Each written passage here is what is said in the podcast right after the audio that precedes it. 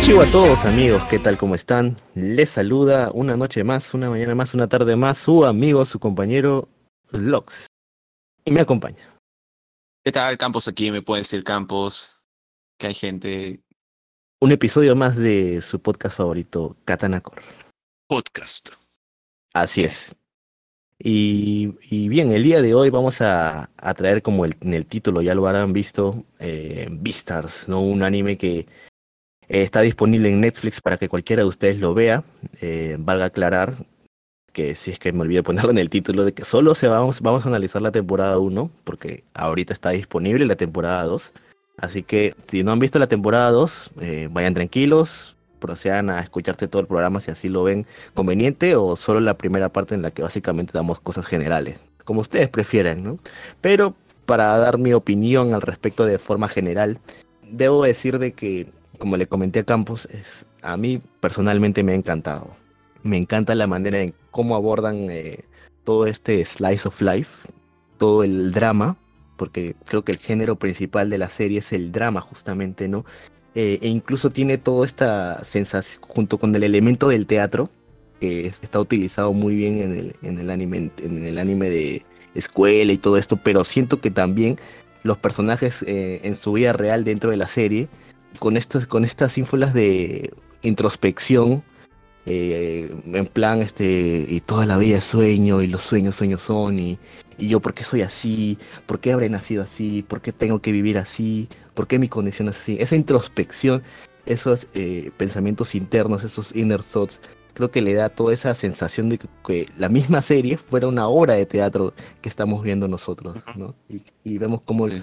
los personajes, siendo adolescentes, ¿no? Porque son adolescentes, reniegan un poco de sí mismos y, entre esos este, discusiones internas que tienen también colisionan con las otras discusiones de los demás, ¿no? Todos tienen sus características, características particulares y, creo que junto con el lore, que ya vamos a hablar sobre el lore al respecto del mundo en el que viene entre el trata disputa entre los que los carnívoros que tienen que contenerse y los herbívoros que tienen que eh, mirar siempre por encima de lo, mi, diga, mirar atrás por si alguien no se los va a comer, ¿no? Y es en este conflicto, este intento de poder todos vivir en paz, este, que los personajes también tienen sus propios problemas personales. O sea, hay un problema muy grande y hay un problema muy pequeño, un, peque un problema pequeño, que hacen que todo sea un, un, caos cuando todos te intentan disimular de que hay un orden, ¿no?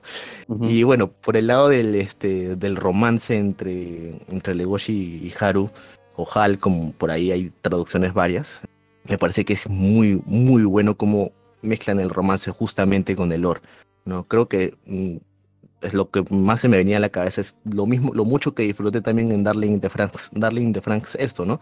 Como el romance entre este Hiro y, y Zero Two se adecuaba también al lore que estábamos viendo, ¿no? Y usando este elemento del libro, de la princesa y la bestia y todo esto. Creo que en Vistas lo mismo, ¿no? Eh, esta, esta extraña relación entre un carnívoro, pero uno de los carnívoros más respetados de ese universo, lo que es el lobo gris, y digamos uno de los herbívoros más indefensos y, y frágiles de, de, todo este de todos los herbívoros, que es el conejo blanco enano todavía, ¿no? Entonces, digamos que es como que los extremos se, se están colisionan en una relación que incluso ellos mismos este, no pueden entender, y, pero que no pueden evitar tampoco, ¿no? Entonces, esa forma de, de jugar el romance, el lore y, y, el drama abrazando ambos, es como que, para mí, es como que, eh, me han hecho como que, creo que me lo vi en dos días, creo, porque como que no puedo dejar de ver, no puedo dejar de ver, no puedo dejar de ver.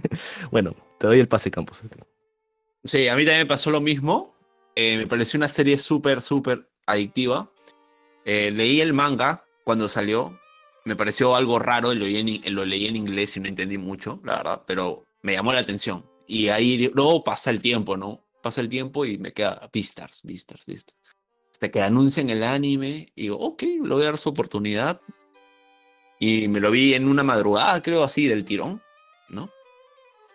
Y nada, súper adictiva la serie, muy buena, muy, muy, muy, muy buena yo la definía y se lo comentaba a mis amigos, a Lox, a, a nuestros compañeros, etcétera.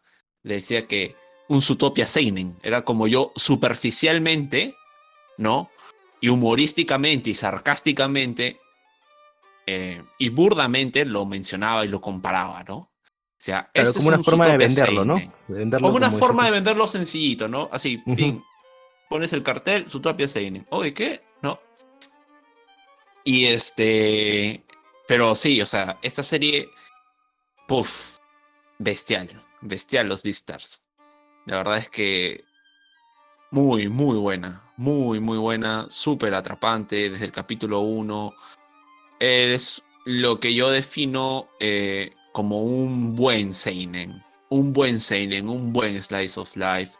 Me gusta, por ejemplo, que hacen esto, este efecto de, de contarte o decir, tratar de explicarte algo que nosotros en nuestra condición humana no lo podemos experimentar, pero tratamos de hacer un paralelismo a ello, ¿no? Una comparación. Me explico. Pongo un ejemplo.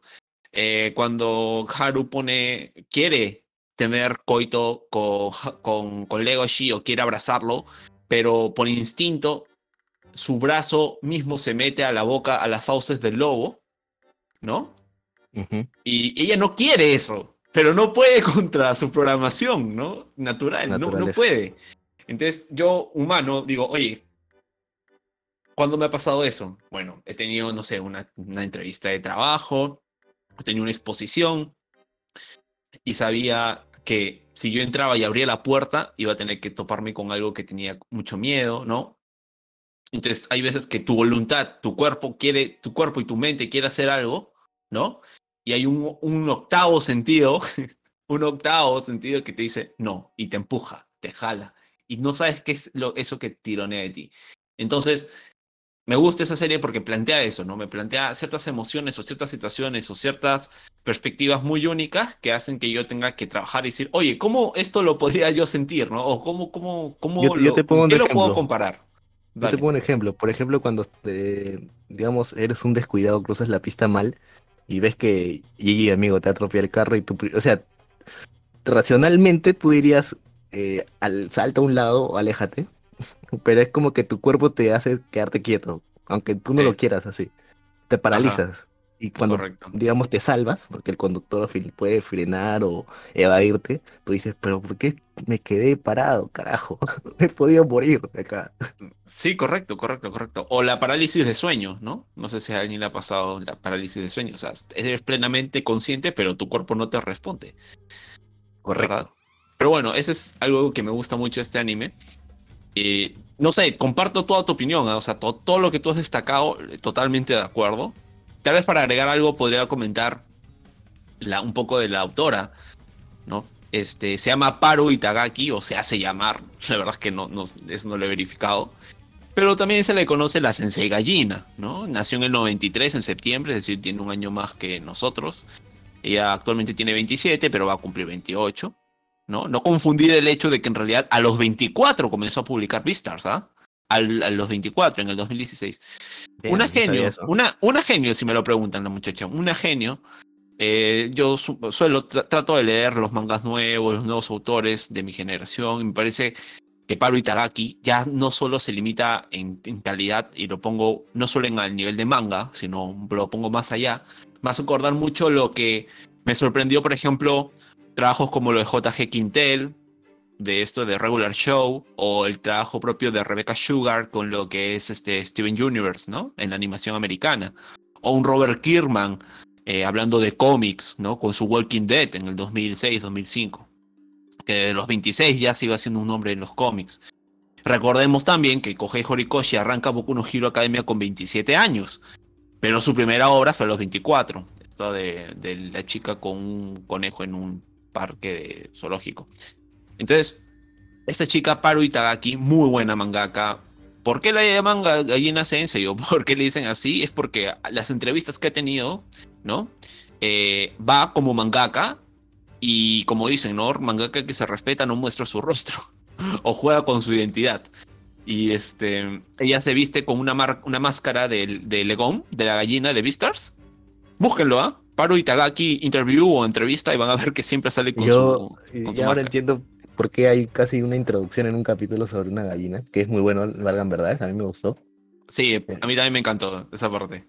Entonces, ella sí es una mangaka, por ejemplo, que sí es de aceptar entrevistas, ¿ah? Y, y, este, ella es, por ejemplo, una de esas mangakas que sabe, es consciente de que tiene, si quieres abrir tu mercado a Occidente, o mejor dicho, habla hispana, tienes que ir al Salón del Manga de Barcelona. Si se te invita, tienes que ir. Porque ahí está el marketing. ¿No? Ahí está la chance de que tu manga se transforme en anime. Y, y, llegue acá. Entonces, dicho y hecho. ¿no? Entonces, muy bueno. Ahora me gusta, por ejemplo, una entrevista que le hacen y habla del personaje de Legoshi, ¿no? Este lobo gris que se trata de una persona sensible y taciturna, incapaz de matar a, a una mosca. Y este que representa todo lo opuesto a lo que es un carnívoro supremamente fiero o un alfa, ¿no? Predator. Entonces, algo de lo que dice la mangaka es que, cito textual, Dixit, Dice, a pesar de las historias trágicas que se vuelven, se pueden ver en la obra, quiero mandar un mensaje de esperanza a los lectores. Por eso, ¿no? Ella, por ejemplo, tiene este personaje de Legoshi. Y ella dice que la visión que ella tiene del mundo, o sea, del mundo real, de nuestro mundo, ¿no? Lo plasma en el personaje de Legoshi. ¿no? Ella dice, Dixit de nuevo, refleja fielmente el, el, mensaje, el mensaje que quiero transmitir. O sea, ya se dan una idea de por dónde va y por dónde tira la, la, mangaka. ¿Por qué el personaje es así? Y por sus declaraciones, ¿no? Pueden seguir leyendo las entrevistas, están en internet, traducidas totalmente. Se le nota maduramente, muy madura narrativamente, ¿eh? o sea, consciente de su papel como mangaka en la sociedad. Eh, ha declarado que apunta, por ejemplo, a los 20 tomos, ¿no? No más, eh, con la historia de Legoshi. muy madura narrativamente, en mi opinión. Me parece genial porque como sabemos hay mangakas que ven pudrirse su obra por forzar a alargarlas y repetir ciclos narrativos, lo cual es notorio a veces y bastante triste, dicho sea de paso. Ella ya tiene todas las líneas narrativas trabajadas y boceteadas desde que comenzó el proyecto de Beastars. Dense una idea con eso. Y su trabajo real, como la gran mayoría de mangakas, es básicamente producir el dibujo y no es de modificar a sobremarcha. Eh, eso es algo bastante interesante porque a veces tenemos este tema del, del, del, ego de los editores, ¿no? Que te joden, te joden, te joden y te hacen cambiar algo, etc. Pero vemos, por ejemplo, que ella, ella trabaja de esa forma. Y se siente, dicho sea de paso. Eh, ya cuando vean las temporadas van a poder ver eso a, ma a, mayor detalle, ¿no? Y me parece que es una mangaka que trabaja muy bien el tema de los detalles, los gestos. Eh, en el anime y en el manga, se, el anime muy buena adaptación. Eh, toma esos detalles, esas cositas pequeñas que te marcan una personalidad, como por ejemplo la pesadez de la mirada de Legoshi, este, eh, es el perfil que tiene Louis, ¿no? Eh, las poses usualmente que tiene Haru, que siempre es con las manos en la espalda, un poco inclinada. Todo ese tipo de detallitos, 10 de 10, 10 de 10. Y si nos ponemos a pensar, vemos en el anime y en el manga que tiene un dibujo, el tema de la, esta manga que, me, me llama mucho la atención es que su dibujo es cándido, o sea, su dibujo es agradable. Si tuviese que poner un calificativo, diría que es suave, ¿no? O sea, estamos hablando de personajes que incluso en la adaptación del anime, la, el material, ¿no? Este con el que se le ve a los personajes son, son de personajes inocentes, cosa que se contrapone brutalmente cuando vemos que ocurre en situaciones violentas y hace que se resalte mucho más el aspecto de la sangre, el aspecto de que usen armas, ¿no? Eh, eh, incluso el asesinato de Lem, ¿no? Claro, o cuando Legoshi, digamos que despierte el, el poder del, del, instinto del lobo gris, el carnívoro, mm. es como que una sombra oscura, que como un demonio que está dentro de él, que le habla y le dice, suéltate, déjate llevar, y es como que medio tenebroso, los ojos se les ponen rojos, como que se, es como que otro personaje, básicamente, Legoshi con ese poder, ¿no? Claro, o sea, es como que eh, esa imagen, esos momentos de violencia o de alter ego de Legoshi, ¿no? Eh, carnívoro, por así decirlo de una forma, corrompe todo el ambiental, to corrompe todo el ambiental que el mangaka propone. Y no solo me refiero a la estética de su dibujo o arquitectura, sino que también corrompe toda la intención del, del, del lore, ¿no? De, del, del, world building tremendo que, que también tienen este, los políticos y esto de ser el Vistar. ¿ah? Eh, entonces, no sé, me parece muy bueno el dibujo, la verdad, el dibujo y lo que ha hecho el anime adaptándolo. Eh, muy, muy bueno, muy vivido el CGI. tal vez me estoy tirando para lo que es producción, pero sí, o sea, muy bueno. Otra cosa para terminar tal vez hablar de la mangaka es lo que ella dice que en cualquier época histórica siempre ha habido discriminación y prejuicios entre los seres humanos. Y ella confiesa de que eh, tiene que tocar esos temas universales. Eh, eh, todo el tema de los conflictos, porque son temas que no solo se pueden evitar, porque si no tocas los temas, no los vas a poder evitar, ¿no? Que, que tienen que aparecer sí o sí. No puedes negarlos. Si quieres pelear con ellos, tienes que reconocerlos y plantear soluciones. Entonces ella es algo que, que lo da a raudales, o sea, se ve una por montones estas situaciones interpersonales, eh, la conflictividad que hay. Y nada, 10 de 10. ¿Y por qué dibuja animales? Porque le gustan los animales, listo, está adicta, es adicta a los animales, a dibujar animales desde pequeña, pues, ¿no? Y algo muy bueno que ella menciona es que su objetivo es que cada personaje encuentre su lugar en el mundo. Y resalta la palabra utopía. Y también, por ejemplo, dice algo que lo importante para un mangaka no es recibir premios, sino seguir dibujando cada día de la misma manera y continuando su propio camino. Este, ella recibió muy buenos premios, ¿ah? eh, muy buenos premios, ha sido muy reconocida con respecto a la historia, sobre todo por el primer arco que hace, que es con el que Vistar se hace conocido ya incluso en Japón y luego se expande. Y me detengo justamente en, que ella resalta esta palabra de la utopía, porque yo le doy mi lectura de la gran lección y guiño guiño que nos hace la mangaka, que es decirnos que su historia, rica en world building en, construcción de mundo, sociedad, busca enfrentar la utopía colectiva contra la realidad, porque ella sabe que narrativamente esto es un caldo de cultivo para conflictos de coexistencia o bienestar público y que inmediatamente le salen las, las ideas de, ¿no? Se disparan diferentes puntos de vista y diferentes personalidades y así es como me parece que finalmente ella termina creando el universo de Beastars. Hay otra serie paralela, por si acaso, que se llama Beastars Complex, que es con otros personajes. Tengo entendido que es como una precuela social a, a este Beastars. Así que muy buena historia, carajo. ¿En manga? bueno. Sí, en manga, está en manga actualmente. Ok, ok, buen dato, buen dato. Ahí para que, para que lo revisen y lo chequen. Y sí, y por último quería hablar de, de, mi, como opinión general, el tema de, de lo, lo, lo ¿no? Lo maduro con lo que toca ciertas cosas este manga, eh, esta historia.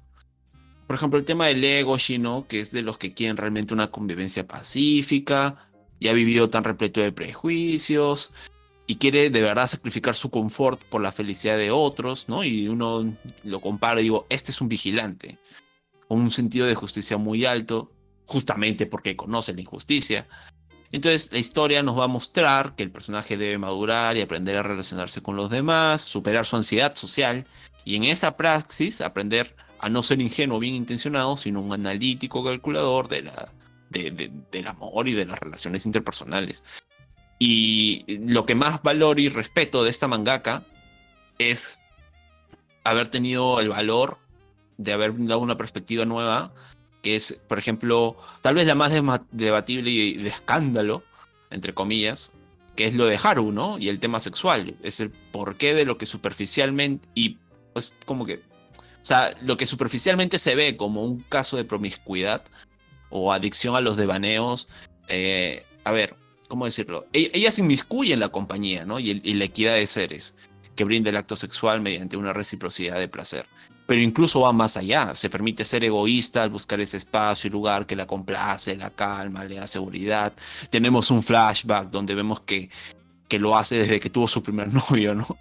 Entonces valoro mucho la innovación de la temática y mostrar que esta visión tan única respecto a un acto como lo es el sexo, se toca el tema con mucha madurez, seriedad y sin censura.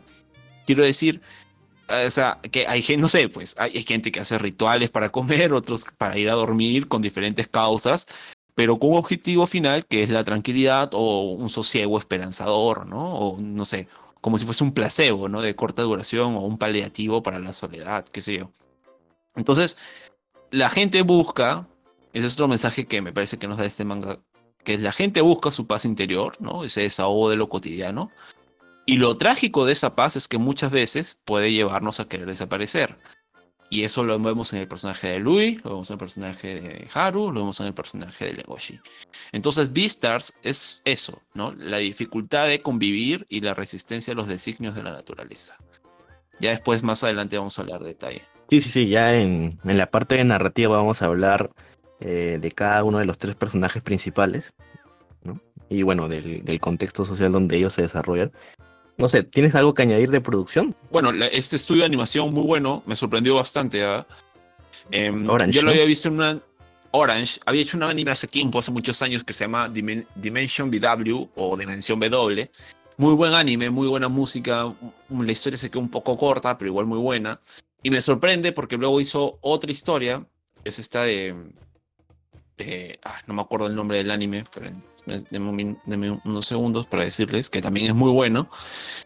El- se llama eh, Houseki no Kuni. Houseki no Kuni del 2017. Es, es- este, así que me pareció también muy buena esa serie. Y ahí, en este anime, Houseki no Kuni, ya se nota cómo trabajan con el tema de la- las texturas, ¿no? De los personajes. Ese, ese motor gráfico tan único que va a tener este estudio Orange. eh, en, su textura, ese motor gráfico que ya me parece que es una marca de calidad, ¿no? Así como cuando uno ve los efectos de Ufotable, ¿sabe? Ufotable, cuando uno ve, por ejemplo, no sé, la animación de Yutaka Nakamura y los Yutakubos, o cuando ve eh, la animación de, mm, de David Production, ¿no? Con sus efectos de sonido particular. Entonces me parece que eh, este anime, este- esta casa de estudio, eh, tiene también su, su trademark, ¿no? Con este estilo tan particular. Diría que es de los mejores CGI que he visto. ¿ah? Me gust- ya me gustaría Sí. que tal vez este Estudio Mapa tenga un poco de este CGI.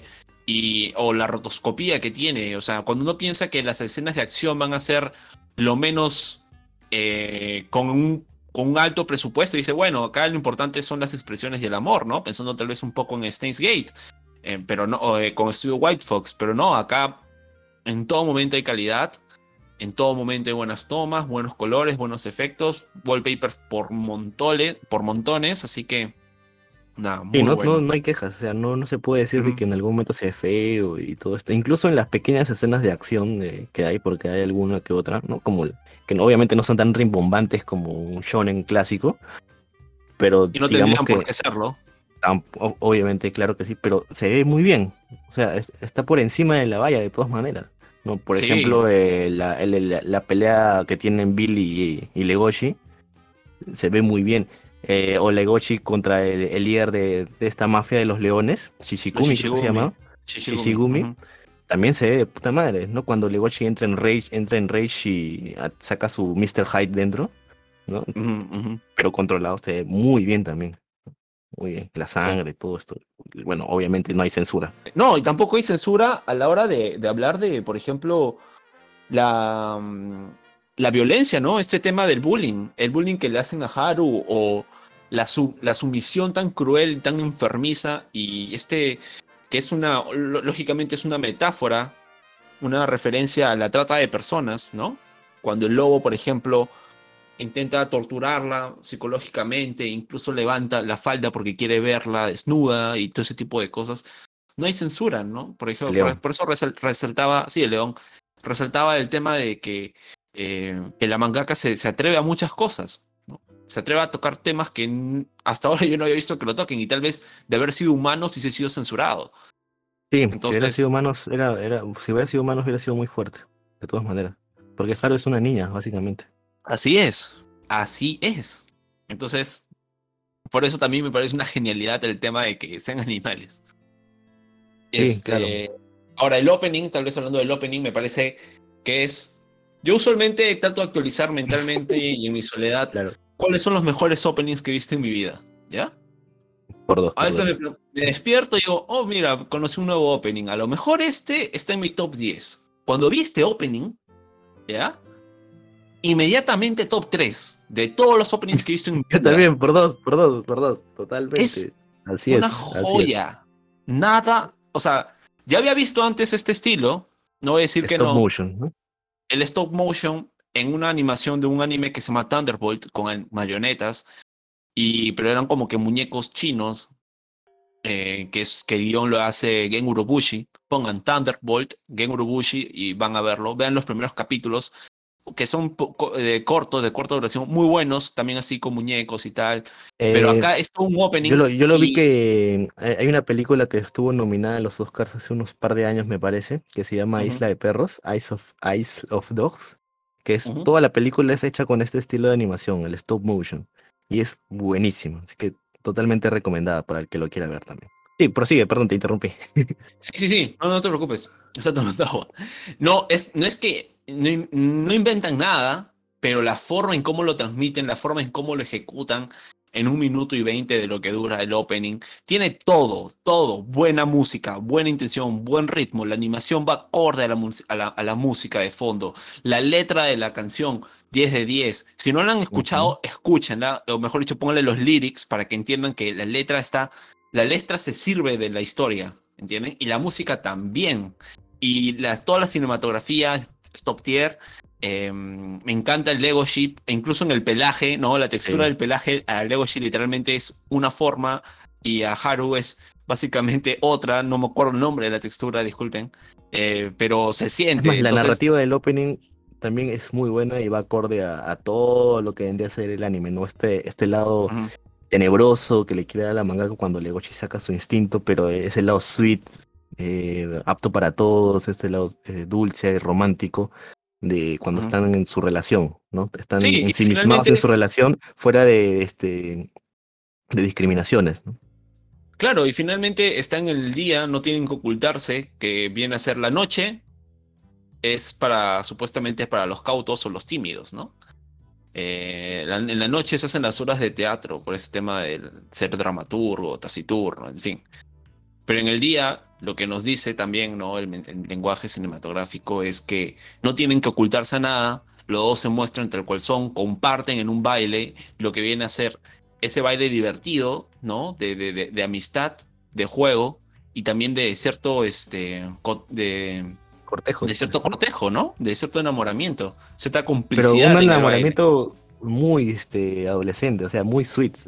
O sea, no es- Ajá. o sea, porque es, en el opening no tiene nada, no tiene ninguna referencia sexual ni nada de esto. No, no, nada. como a veces en el anime pasa, ¿no? Eh, pero acá es todo muy sweet por la misma, por lo mismo gesto de, por ejemplo, Haru le da un, un beso en la mejilla y Legoshi es como que, es como que si le dieran, no sé, un, le dieran eh, más 50 de vida en un juego, ¿no? Uy, se, se crispa, ¿no? De alegría, algo así, de exultación. Sí, sí, sí.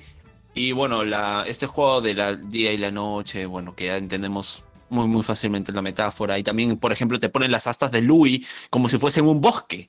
Que y termina siendo Louis básicamente la, la separación entre el entendimiento perfecto entre lo que es Haru y lo que es Legoshi, porque para Haru, Louis este, es su, es, por así decirlo, entre comillas, su estandarte hasta conocer a Legoshi. Y para Legoshi viene a ser, se da cuenta que la ama ella y que la persigue de verdad, pero no por devorarla, sino porque no, porque la quiere, hasta que descubre que tiene celos de Louis.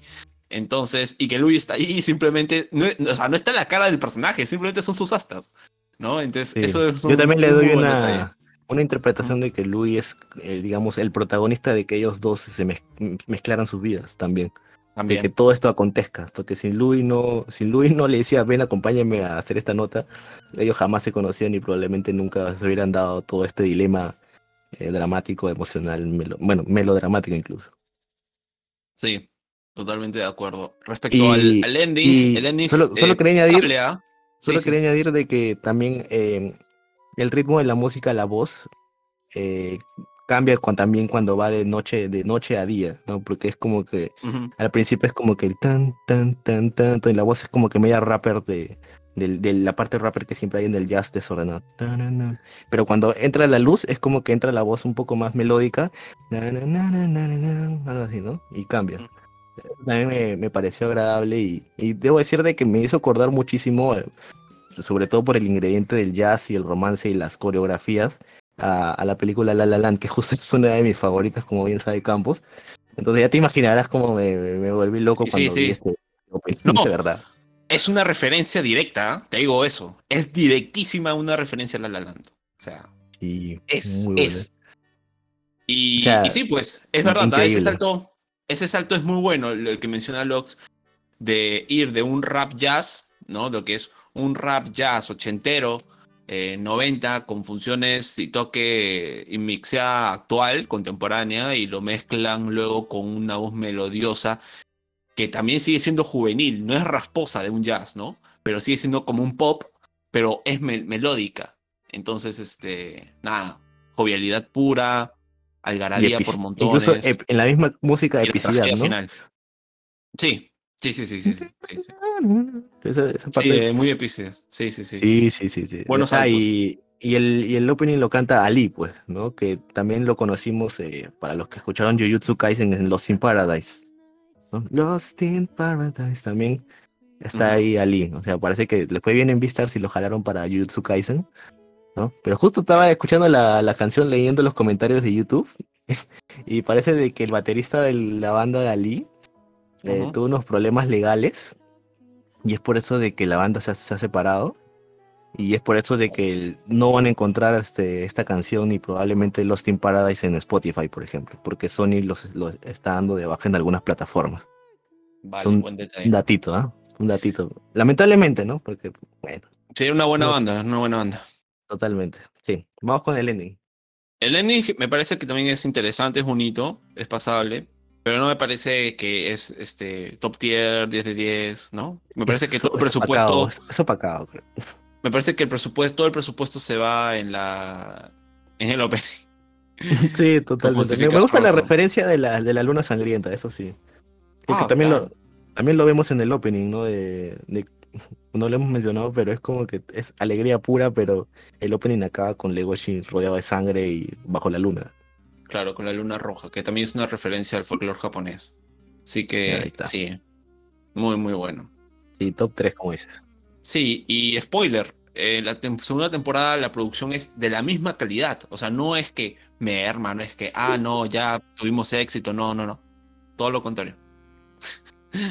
Así que eso es algo bueno. Ahora, la, banda sonora, antes de ya pasar a lo que es ah, narrativa, es por Satoru Kosaki.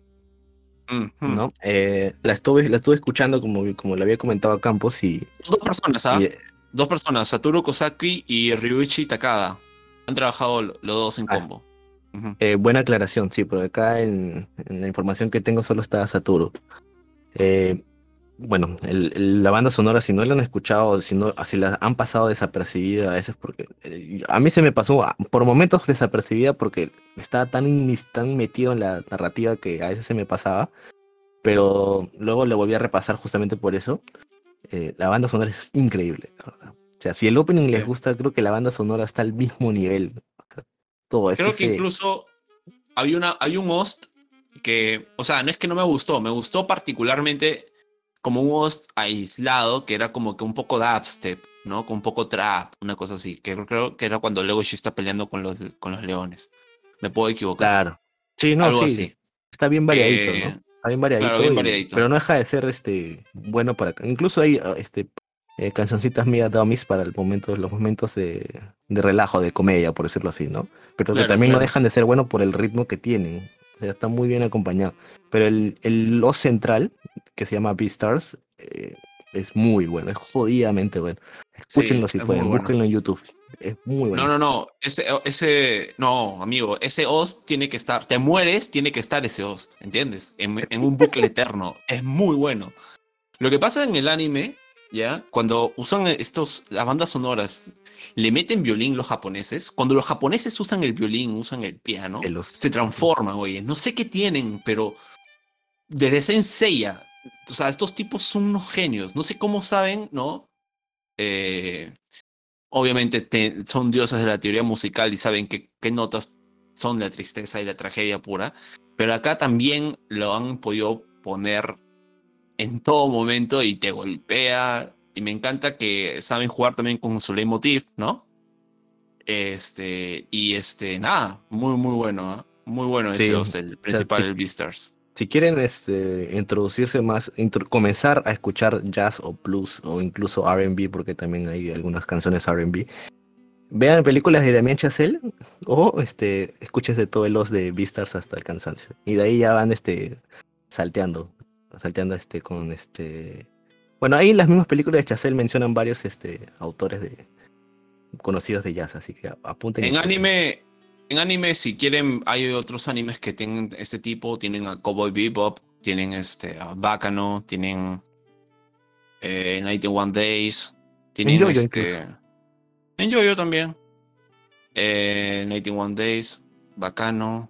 mm, Keikai Sensen, muy bueno también, muy buena. Full Jazz. Así que ahí ya tienen unas bandas sonoras. Así es, así es. Bueno, pasamos ya a narrativa propiamente dicha, Campos, ¿está bien? Sí, claro.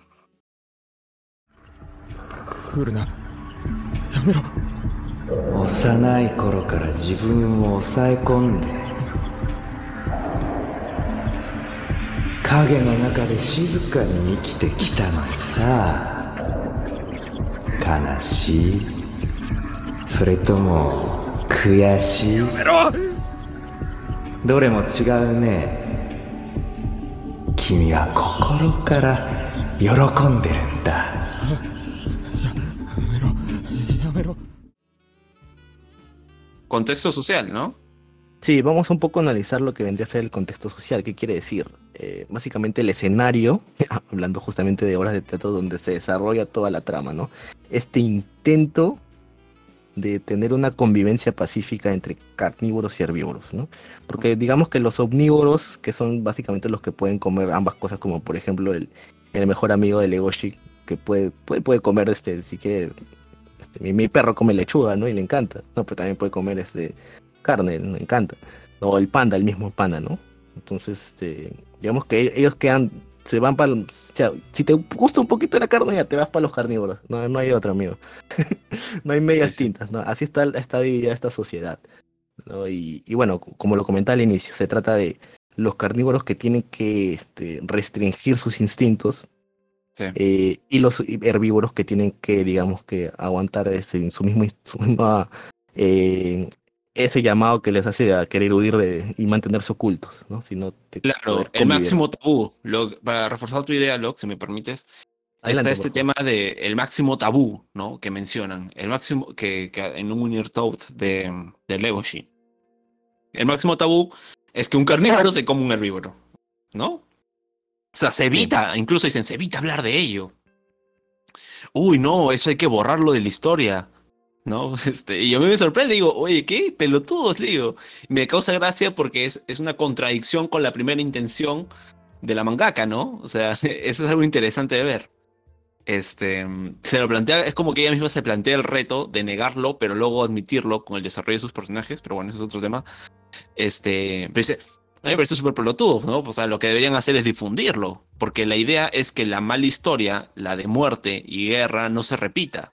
O sea, si tú ha habido, no sé, terrorismo en tu país, tú no puedes ocultar que hubo terrorismo en tu país. Tú no puedes ocultar qué ideologías o qué comportamientos hubieron para que haya terrorismo. Tú tienes que enfrentarlo y a tus próximas generaciones educarlas para que no se repita. Porque si lo ocultas, solo das cabida al morbo del pasado y malinterpretaciones y terminan reviviendo eso que temes y que quieres prevenirlo. Sí, ¿no? y hay un cierto tufío conservador de intentemos no hablar de esto para no encender la chispa y que Sí, los carnívoros sí. no se rebelen, ¿no? Creo que eso está bien representado en el personaje del alcalde de León, Sí. que Totalmente. hablan todo en privado, este, cualquier cosa que tenga que ver violencia carnívora hacia herbívoros, trata de mantenerlo por lo bajo y meterlo debajo de la alfombra, o sea, no busca solucionar, ¿no? sino busca tratar, evitar de que esto llegue- se masifique, ¿no? Se haga un mensaje grande y cunda el, el pánico y el caos. Creo que se puede entender un poquito, pero es- te demuestra de que en realidad es- esto es un castillo de naipes, ¿no? O sea, en cualquier momento algo va a explotar, algo se va a salir de control. No, no está, yo siento que no hay una, no hay algo que sostenga esa sociedad tanto, de verdad. Solo las buenas intenciones de los líderes y funcionarios públicos que hemos visto, ¿no? Que supuestamente son los líderes de las especies que se juntan en este, en este tipo de, de, de, de- de congreso, ¿no? Y comienzan a hablar y le dan mucha, mucha fuerza a lo que significa este, respetar a la otra raza, etcétera. Pero bueno, ahora, no, sea- no sé si, no sé si notaste también un tufío, hablando, y lo he dicho conservador, de parte muy amplio, pero también un tufío progresista que te dice, un herbívoro este, puede hacer lo que quiera, eh, y tú no puedes decirle nada, Sí. y menos si, es, si eres un carnívoro. Si es Claro, un claro. Tú tienes que agachar la cabeza, porque cualquier Sí. intento de, de, digamos, de decirle a un herbívoro, eres una puta basura, ya al toque eh, estás ya este, cancelado. Algo así. Sí, lo que pasa es que ellos están esperando de. Están forzando. Están siendo a- aceleracionistas porque. A ver, voy a tratar de darle forma. Ya, déjame pensar. Uno, dos, tres. Ya. Dale, dale. A ver, yo creo que todo parte con la muerte de Tem, ¿no? O sea, todo gira alrededor de este plot, para empezar. En este el plot, colegio. en el colegio, claro. Ojo. De aquí se disparan las líneas narrativas. Tienes la de Louis, la de, la de Legoshi, la de, la de Haru. Ahora, la historia no inventa nada de su sociedad, ¿ah? O sea, ya está la sociedad fraccionada por el ambiente darwinista y antinatural que se, que se da, ¿no? Eh, de hecho, es una sociedad distópica que reta la naturaleza y de ahí proviene la dificultad de su coexistencia, carnívoros y herbívoros. Su sociedad sí vemos que ha avanzado mucho, tienen un montón de tecnología, ¿no? En- en los celulares están con WhatsApp, todo esto, muy chévere ese detalle. Entonces, la sociedad ha avanzado mucho, las autoridades, sus líderes han dado paso, han, ese- han dado ese paso progresista y aceleracionista hasta donde sabemos eh, las mayores muestras de conservadurismo se mantiene de la perspectiva solo de Haru. Porque este, ella es la, la- lo más bajo de la pirámide, ¿no? Entonces, este, Eh, eh, por eso me parece que los herbívoros mantienen todavía esa, esa. Por ejemplo, el caso de Haru me parece una muestra de conservadurismo. Pero bueno, Legoshi es un convencido del progresismo pro convivencia. Me dejo entender. Haru es conservadora en el sentido de que ya aceptó que su rol es ser presa. ¿Entiendes? Pero ella sigue siendo, tiene esa visión conservadora, o mejor dicho, clásica, o antigua, no quiero llamarla anacrónica, pero antigua, eh, porque ella es lo último, el último eslabón. En cambio, Legoshi es un convencido del progresismo pro convivencia, eh, ergo las autoridades buscan la coexistencia en un mismo hábitat, pero con decirlo no basta. Es lo que ocurre con una constitución, ¿no? Y sus derechos. No porque esté escrito ah, significa que hay garantía de que funcione, mucho menos de que sea sustentable a largo plazo o se estandarice. Y evidencia ese ¿No? es el black market, ¿no? El mercado negro. Exacto. Es decir, bueno fuera que Legoshi pueda amar a la coneja sin ningún temor o tapujo de prejuicio, ¿verdad? Que no sea otro que su relación por sentimiento y choque de personalidades. Es lo que todos queremos cuando estamos, cuando vemos eso. es el happy ending. Claro, o sea, lo que digo, ¿no? Bueno fuera que se puedan amar así y no oigan una condición por su especie. Entonces, El- el la intención de la sociedad, la intención de la sociedad y las, sus autoridades es buena, pero están yendo co- a contranatura. Puede desembocar en, en su propia destrucción por mantener esa paz. La represión de la naturaleza es una bomba de tiempo, en mi opinión. Y es que no hablamos de un tema de, de prejuicio, como sucede con el racismo o discriminación en- entre los humanos, ¿no? En nuestro mundo, en el mundo real. Sino que hablamos del conflicto entre la paz, ¿ok? Entre la paz y el acto natural que sustenta de energía y vida a los seres, a, los animales, que es comer. Estamos hablando de literalmente de vivir o morir. Pedirle a un carnívoro que no coma carne es como decirle, no sé, a, a un humano que vea sin los ojos, ¿no? O sea, o que no respire por la nariz o la boca. Es, un sinsentido gigante. Entonces, ser carnívoro y no comer carne no se detiene en la emoción o razón, sino que hace hincapié en la existencia, en la programación existencial. Porque vemos incluso este, esta, esta dificultad que tiene Legoshi para discernir, ¿no? En un punto llega a saber, oye, ¿será que de verdad la, me la quiero tragar? O, sea, ¿me la quiero devorar a la coneja? O, Sí, o- digamos que Panda le, le pone esa variable, ¿no? Esa-. Ese paradigma de no es como tú crees, no es tan fácil como tú crees, amigo. Claro, entonces, este, hay un tema, hay un tema que trasciende más allá de la emoción y la razón, que es algo que tal vez nosotros los humanos eh, no podemos percibir y es interesante porque los animales lo tienen y es este, este sexto sentido tan remarcado, ¿no? Esta, programa existen- esta programación existencial del instinto. Eh, entonces, ojo, pero no quiero decir que la razón y la emoción no sean importantes, porque como vemos, la razón y la emoción son las armas de un ser pensante, en la, de un ser pensante, son su, lo que le terminan por, por redondear y darle forma a su conciencia.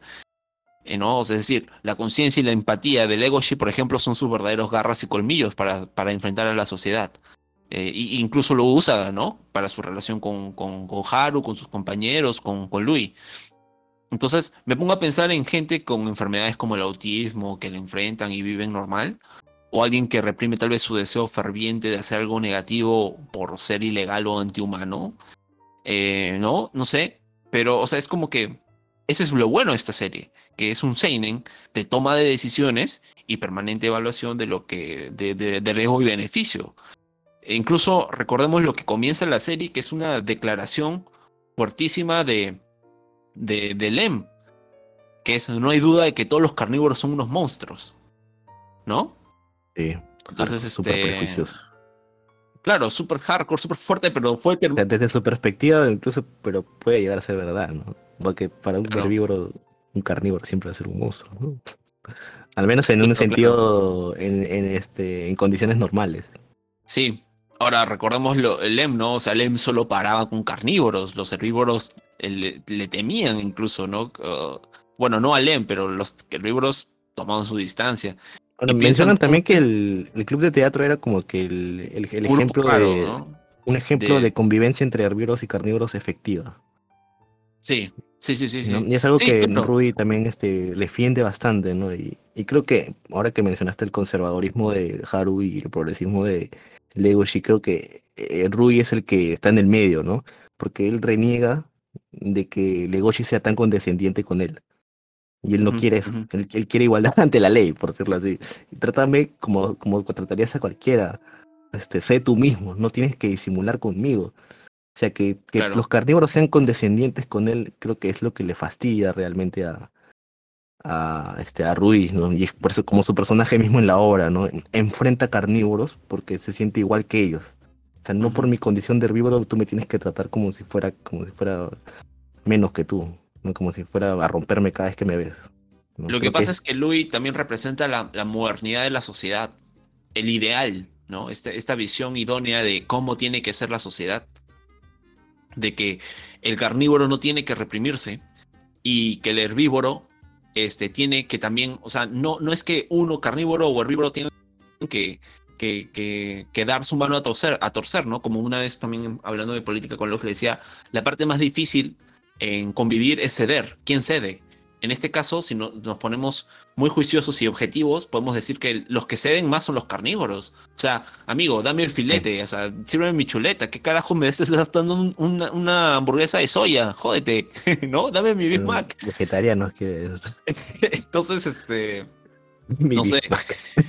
Eh, quiero que se entienda bastante esto Claro, de lo que decimos, de que Legoshi sí es progresista, en el sentido de que él es, él quiere una sociedad donde todos convivan pacíficamente, ¿no? Cae en, la dificultad de ser carnívoro y de que este Haru es conservadora no porque quiera hacerlo, sino porque literalmente eh, eh, su especie, su, su cuerpo, ella, ¿no? Per se está destinada a, a ser devorada. Entonces, este, y es el, el último eslabón, ¿no? En lo que nadie se fija, ¿verdad? Entonces, este, eso básicamente, es, y es algo muy interesante. Y, y por Sí, ojo que no ejemplo, estamos, no estamos diciendo de que ningún personaje esté en la- tenga razón o no la no, tenga. claro, no, no, no, no. Es- esta serie no, no se, analizando. Sí, claro, esta serie no se detiene en esa trivialidad de quién está con lo correcto, quién está en, en- en- en lo contrario. Todos supongo que eh, llegaremos al, al entendimiento común, a la concordia de que nos gustaría de que sea el idealismo de Louis, ¿no? Y Sí. parece que Louis también está aprendiendo realmente si sus ideales se pueden poner en práctica, ¿no? O sea, no solo quedarme en la teoría y en las buenas intenciones, sino realmente puede ser pragmático. Por eso el club de teatro es tan importante. Por eso, la, como menciona Lux, es como que la versión beta del ideal que quiere poner Louis en la sociedad. ¿Me dejo entender? O sea, si Louis no tiene éxito con lo que es la convivencia en el club de teatro, él no va a tener con qué derecho, con qué coherencia, ¿no? Con qué logro va a poder convertirse en un Vistar y decirle a la sociedad, este es mi modelo y funciona. No va a poder. Entonces, este, eso es algo que, por ejemplo, una de las razones por qué me gusta el personaje de Louis. Eh, ahora, Correcto. recordemos, ¿no? Lo de Lem, solo para con, carni- eh, paraba con carnívoros, eh, había una distancia, eh, también le gustaba una herbívora, no sé, en fin. Pero el punto es que eh, eh, había un, un tema que, que era un, algo muy común y era eh, el liderazgo, ¿no? Es el, ese liderazgo y protección que brinda la presencia de Louis, que los une a todos este, este grupo de carnívoros y herbívoros. Y me parece tal vez prudente tocar el término Vistar, ¿no? El animal modelo que trasciende las imperfecciones de la sociedad y los temores del mundo, como un premio Nobel de la Paz. Yo diría, Y me- yo, yo diría como también como un Miss Universo, pero versión este de, animal, algo así. Claro, claro, claro. Pero me parece que le hacen un, o sea, cuando están los líderes, le hacen un hincapié bestial al, al, al- al hecho de ser un Beastar, ¿no? Como que O sea, no es, no, es, no, es, no es como que haz algo que se le da a cualquiera o no sé. ¿no? Es- Claro. tienes que- o sea, es, algo, como es que algo único. Claro, es lo algo que pasa muy es que- importante para esa sociedad. Claro, es algo importante porque básicamente a quien tú designes como Beastar carga el peso de los ideales de las siguientes generaciones. Y me parece que es un gran incentivo a los jóvenes ese que se puedan lograr ese premio, porque literalmente puedes cambiar el mundo siendo un Beastar, ¿no? Este. es Pero algo- también un detalle en un lado negativo, ¿no?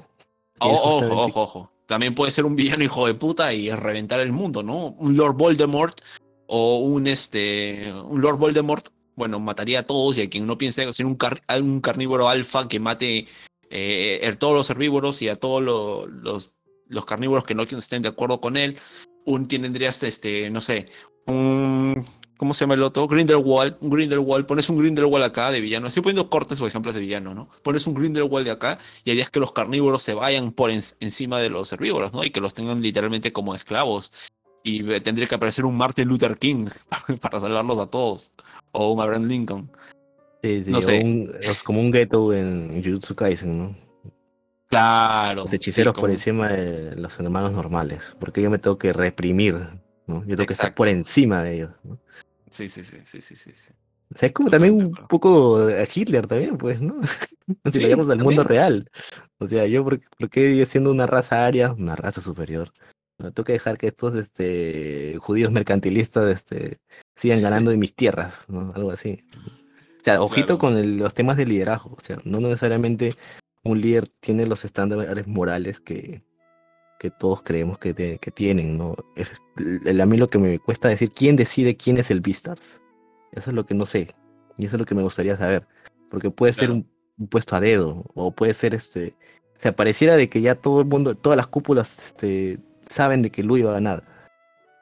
Por Sí. eso que no, no sé, no sé, no sé si es que su, el, el- el papá adoptivo de Louis tiene algo que ver, o de si fue seleccionado desde niño, o es un puesto por el que cual- todavía cualquiera puede luchar, como en el caso de la, de la loba, ¿no? Que también parece que tiene deseos de ser, pero no sé si es que sus deseos pueden hacer de que Louis ya no sea considerado como tal. no Claro, sé. si es en base a una cosecha meritocrática o es en base a una dedocracia, ¿no?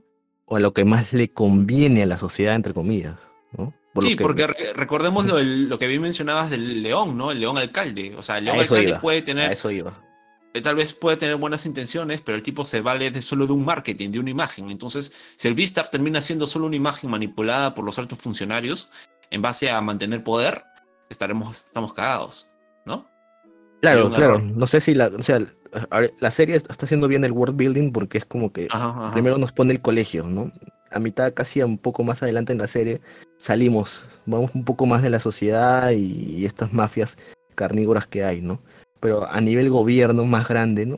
¿Quién es, quién- si hay un presidente o un mi primer ministro, no sé cómo será eso. Y ojalá, ojalá. No, no digo que en la segunda temporada necesariamente porque me imagino que en la segunda temporada resolverán los pequeños mystery box que por ahí han puesto ahora. Pero sí Claro. me gustaría que en una tercera, una cuarta podamos escalar a ese nivel, ¿no? Sería interesante.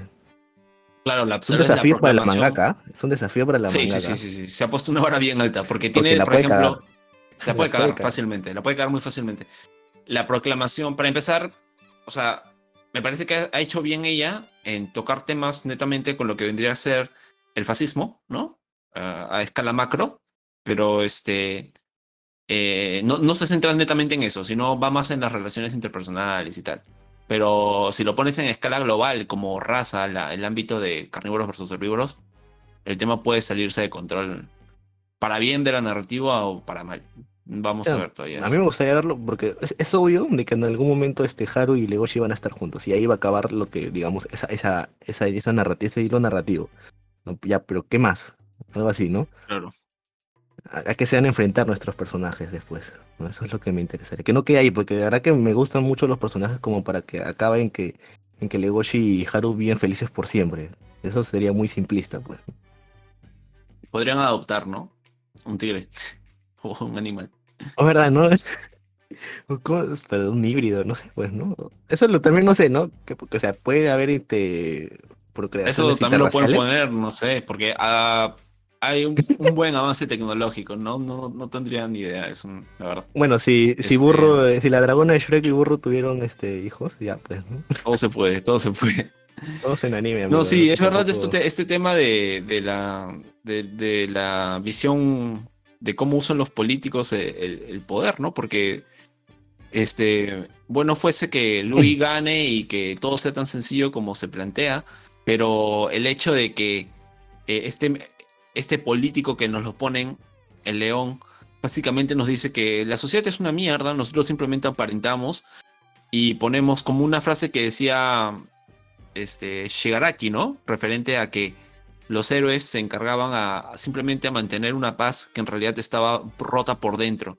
Como que la típica de poner tu ropa sucia o la suciedad debajo de la alfombra nada más. Pero levantas la alfombra y ¿qué encuentras? Encuentras carnívoros con su mercado negro, carnívoros con problemas mentales, etc. De personas, bueno, de animales. Exacto, exacto, exacto. Entonces, este, estaría bueno tal vez que puedan proponer o ver una, una visión diferente, ¿no? No sé, a lo mejor un ritual entre los carnívoros sea de que si muere el abuelo, todos se lo coman, ¿no? Y que es parte de una cultura y que se respete y, y- y no tienen por qué retener O una noche de la expresión. Sí, sí, sí. qué, qué cagón sería, ¿no? No, no, no. sí, sí. No, ese que se marque un Midsommar también, no sé. Ah, No lo he visto todavía, pero lo tengo ahí. No, no, sí, sí. pero, o sería, o sea, un plot twist que, no sé, pues los herbívoros, este, al final, este, se levanten en armas y, y encuentren alguna forma de hacerles el counterback a, a los carnívoros, no sé, ¿no? Al final los carnívoros se vuelvan, estén a punto de la extinción, una mierda así, no sé. O sea, algo súper rayado, ¿no? Que tú digas, wow, nunca me lo esperé, ¿no? Algo así. Claro, lo que pasa es que, por ejemplo, en... hay, un, hay una, un cómic, lo recomendé la otra vez, que se llama Animosity, que también trata de animales que tienen conciencia, pero en el mundo de los humanos. Y veías que hay facciones radicales, ¿no? O sea, por ejemplo, puedes encontrar un humano y los animales depredadores que se han aliado para literalmente dominar el mundo y extinguir todo y, y entrar en una, anar- una, una anarquía que sea por poder, ¿no? Y depredación neta. Entonces eso llevaría a la extinción a muchas razas. Pero bueno, no sé, no sé qué. De por O sí me parece una, bueno. Una dictadura herbívora, algo así. Claro, O sea, no, más radical, pues, con, ¿no? Que pena de con muerte de con, come carne. con reproducción controlada, con reproducción controlada, con reproducción controlada. Eh, pero, o sea, sí, justamente esa es la, la dificultad, ¿no? Todo lo que estamos hablando es el desafío que plantea la, la- el world, el world building, el, el- lore de, de Beastars. Y es bastante interesante eso. Bastante, bastante bueno. Porque como ya dije, no es solo un tema racial, es un tema netamente también de comer, ¿no? No puedes negar lo que eres, ¿entiendes? Es como que le digas literalmente a un humano, a ver, deja de comer y ahora comienza a comer tierra, pues porque también te llena eso, o sea, nada que ver. En fin. Sí, o que es, en algún momento este, se nos instaure una. que no que todo sea veget que te- estemos obligados a ser vegetarianos porque no hay, hay escasez de carne, qué sé yo, pues, ¿no? Sí, tal Ahí- cual. Ese es un desafío, no sé si cuántos lo puedan hacer, ¿no? Yo, yo Sí. este, a veces he tenido este, pensamientos morales, un poco un tema personal, ¿no? De que yo me sentía mal de, de comer animal a veces, ¿no? Pero por esos clásicos videos, ¿no? De ves cómo los producen, ¿no? Y, y una, y una vez leí de que supuestamente algunos, este, unas malas prácticas hacían de que mient- mientras más el, más el animal sufría, más rica era la carne, por ejemplo, ¿no? Entonces yo leyendo eso, di- digamos que tenía un ataque de conciencia, decía, no, pero o sea, estoy a favor de la vida, pero la- ¿por qué no la vida animal si son seres vivos? Y no, Claro, pero por eso te digo, por ejemplo. La visión hay una visión italiana eh, en pueblos como Cerdeña que te dicen, te hablan de cultivar al animal para, para su muerte, ¿entiendes? Darle la mejor vida, todo ese tipo de detalles y que la mejor forma de utilizarlo es usando toda su carne. Y en fin, me parece una visión válida, por eso apelaba al tema de la cultura, ¿no? Qué sé yo, tal vez en la siguiente temporada nos salen de que hay un pueblo remoto, aislado de la sociedad, donde solo conviven carnívoros, tienen su propia comida, ¿no? pero cuando fallece uno de ellos, lo devoran en un acto de respeto, ¿no? Y Mm, crean tal claro. vez en, una, en, la, en la resurrección, una, una cosa así. Qué sé yo. Me parecería Sí. interesante y válido. Ahí le doy una idea a la mangaka. Sí, también leí, o, o para también, porque para contraargumentarme en lo que anterior dije también, y a propósito de lo que mencionas, ¿no? Eh, leí de que a veces, por ejemplo, una vaca puede vivir más eh, siendo criada para como ganado que viviendo en su propio hábitat natural, al no ser cazado por otro depredador. No Interesante. digamos que prolongas, o sea, viven más siendo criadas por humanos que en su hábitat natural. Entonces ahí De hecho, haces una, una, vez leí ¿no? que habían animales de no haber, que de no haber sido domesticados estarían extintos. Ojo con eso. Ajá, ajá.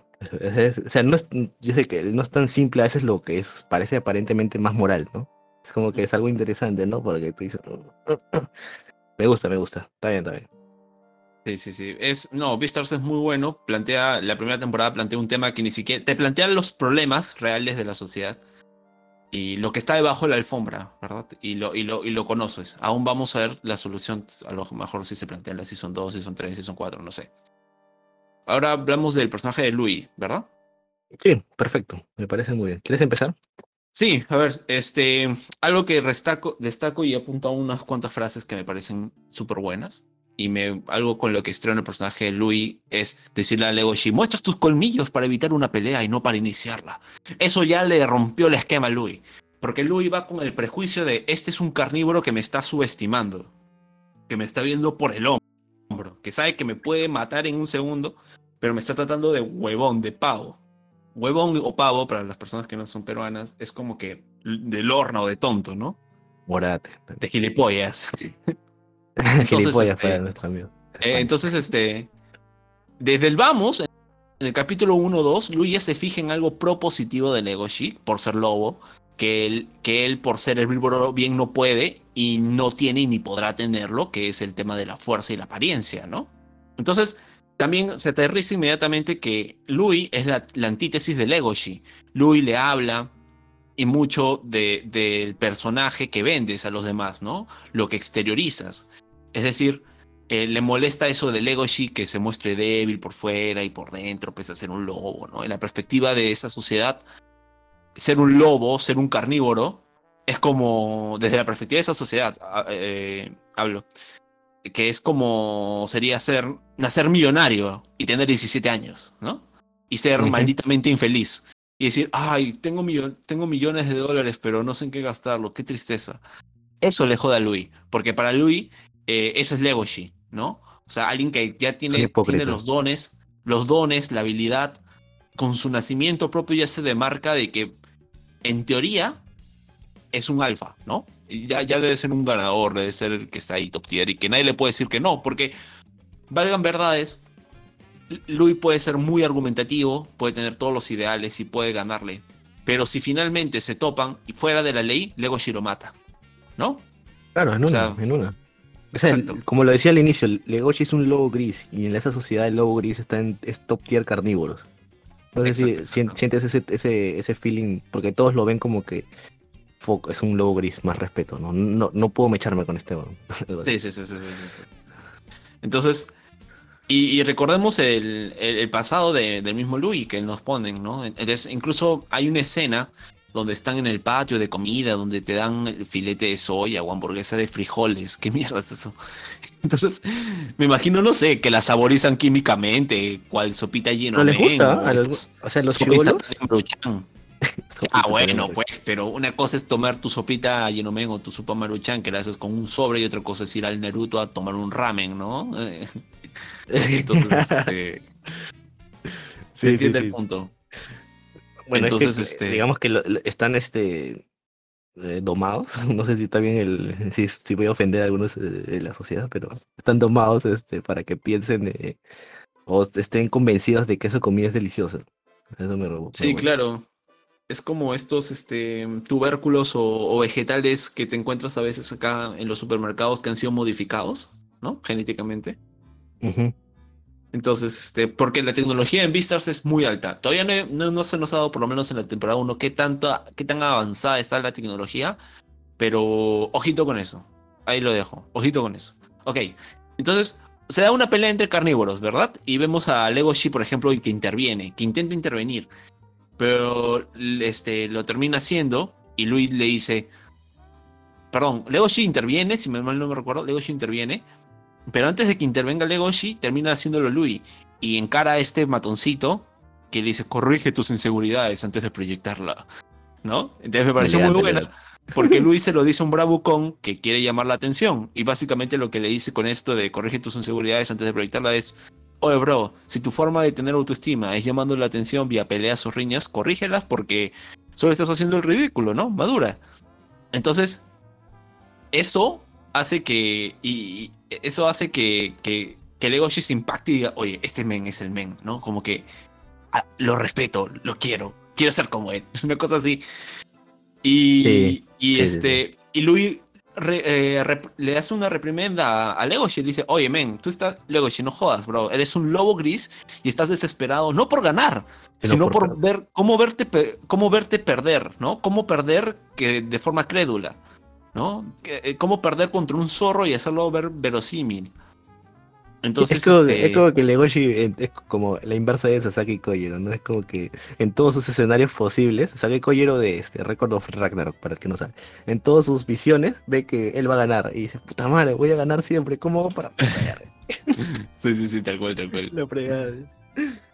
Entonces, este, no sé, Luis se lo dice, lo que significa y refuerza lo que digo de que Legoshi se acepta como el derrotado, ¿no? El sacrificado, el, el que se acepta ser infeliz con tal de no incomodar al resto. Pero él- yo, yo siento que a ¿No? Legoshi no le molesta eso, o sea, el Louis cree No, que... no le molesta. o sea, el cree prejuicio que de sí. Louis, Lu- el prejuicio de Louis es que Legoshi reniega porque tiene que aguantarse. Ese es el prejuicio de Louis. Pero Legoshi está cómodo en su, en su posición estoica. Eh, Él ya aceptó que su vida va a ser así y no le molesta ni le incomoda.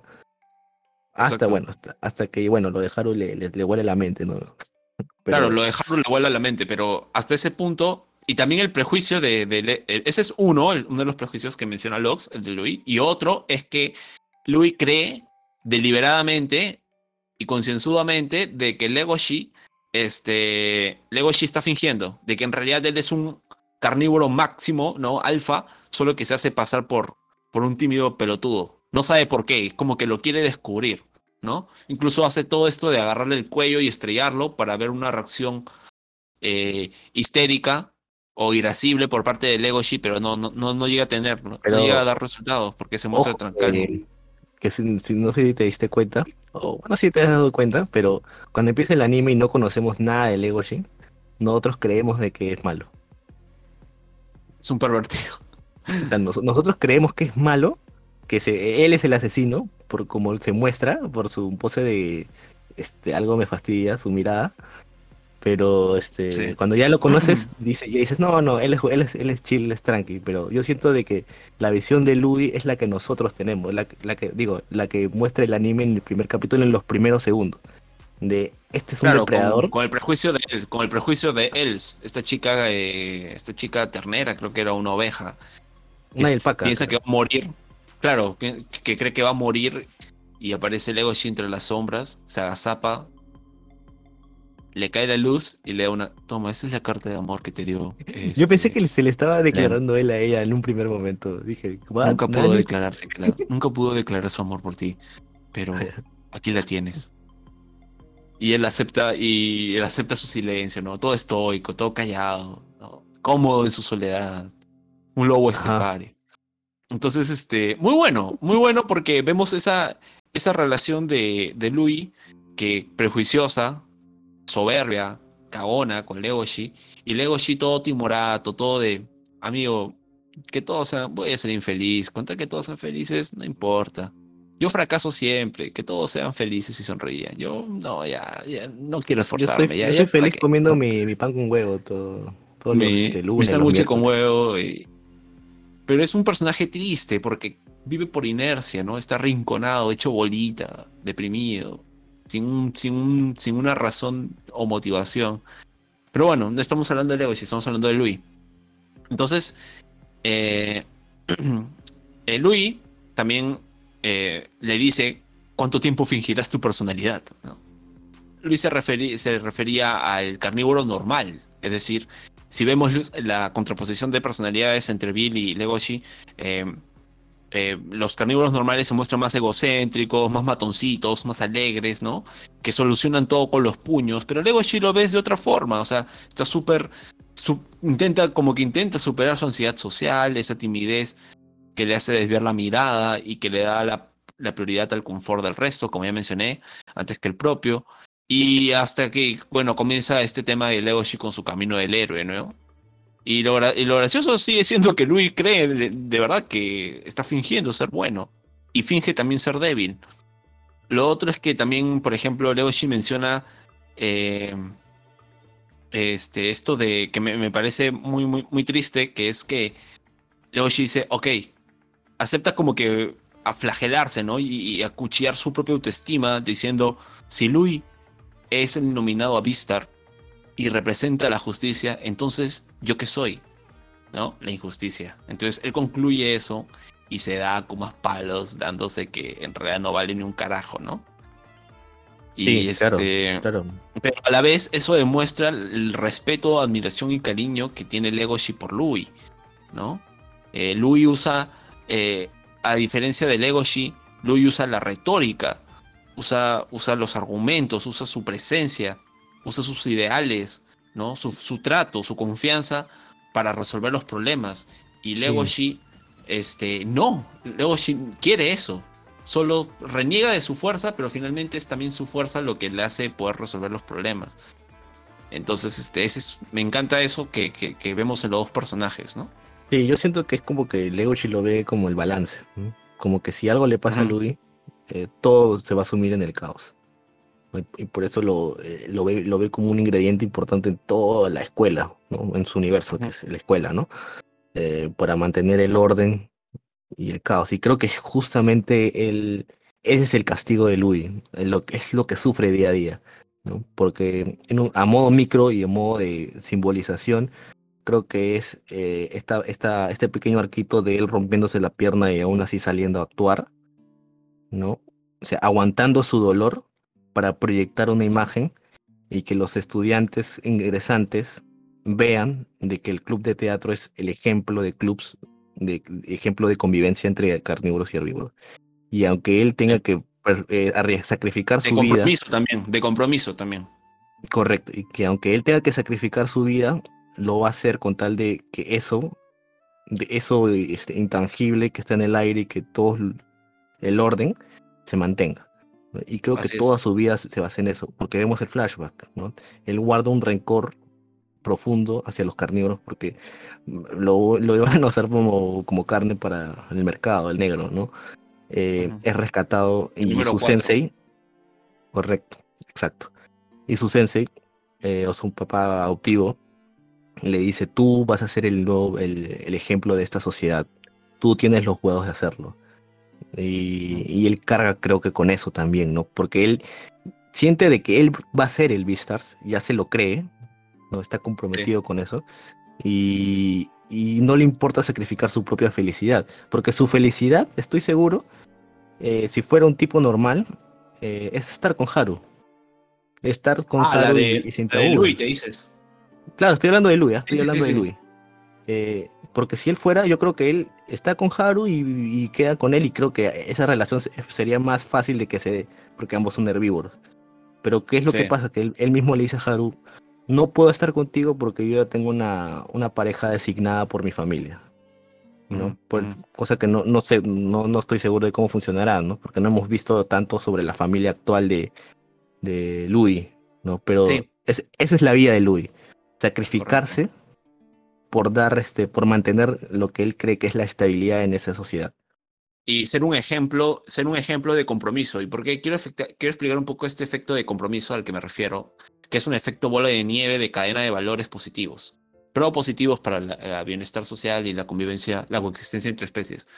O sea, por ejemplo, Louis haciendo, rompiéndose la pierna, le está dando el ejemplo a Legoshi y le está dando el ejemplo al otro chico que lo vio. ¿No?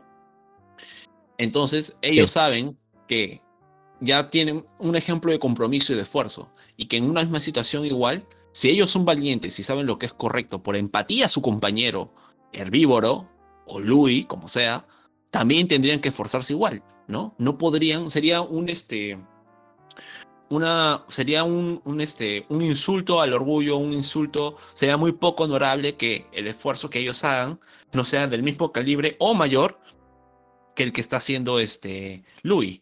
Entonces, cuando me refiero a compromiso y fuerza moral, ¿no? Ejemplo, me refiero también a, por ejemplo, un Legoshi eh, viendo que no puede, no puede rendirse, ¿no? Porque esto, la palabra compromiso abarca mucho. Eh, abarca, por ejemplo, el compromiso mismo de Legoshi, su esfuerzo para no comerse a Haru, o los otros carnívoros lo ven como un ejemplo a, a. Eh, incluso ese compromiso fomenta valores como compañerismo, amistad, este, camaradería, unión, libertad, que luego lo vemos reflejado, por ejemplo, empatía también, que luego lo ponemos reflejado, por ejemplo, en un personaje como Aoba, ¿no? Que, que, es este halcón que decide decir, pucha, no, no pude, pensé en mis amigos y no devoré a nadie. Creo seguro uno, tocar uno de mis personajes favoritos, lo siento, pero me encanta. Entonces, ese, entonces no es actitud. un tema menor, claro, no es un tema menor lo que hace Louis, esa exteriorización de su personalidad y de, sus ideales. Entonces, incluso Luis se siente responsable por lo de Lem, porque para que haya pasado eso en el club de teatro no es un tema menor. Además de saber que en esa obra, ¿no? Con ese teatro, en esa escuela, no, bueno, el club de teatro, los amigos de Lem pueden dar un mensaje claro y fuerte sobre compañerismo y resiliencia y perdón y avance, ¿no? Entonces, este, no es un tema menor, no es que alguien pueda decir, no, eh, Luis pasable, no, ah, es un tipo con ideales. No, no es solo un tipo con ideales, no es tan básico y, y superficial como eso, es más profundo. Este, o, otra cosa que... que... me gusta mucho. Sí, sí, sí, dale, dale. Ah, ya, no solo quería concluir las ideas que tengo apuntadas acá, para que no se me vayan. Es que finalmente creo que lo que yo podría decir sobre Louis es de que si todo va bien, o sea, si todo va como él tiene planeado y como todos tienen planeado para él, su destino es ser como el alcalde León. O sea, sí. vivir una vida fingida por, por la eternidad. Tratando de tapar los agujeros, pero sin resolver, sin resolver ningún problema este, al fin y al cabo. Nada más. O sea, mantener el orden y, y, y usar eso como único fin. ¿no? no importan los medios. Nada más. Sí. Y me parece que le, con el final que se nos da del arco de Louis, es que Louis lo que quiere es poder ponerse en la perspectiva de los carnívoros, ¿no? Poder entender toda la sociedad en su conjunto, pero bien, para poder plantear soluciones reales y no temporales, ¿no? O sea, repartir esos ideales de justicia, pero que no solo sean palabrería pura, porque eh, suenan bonito, sino que los pueda concretar y hacerlo sustentable, pueda estandarizar.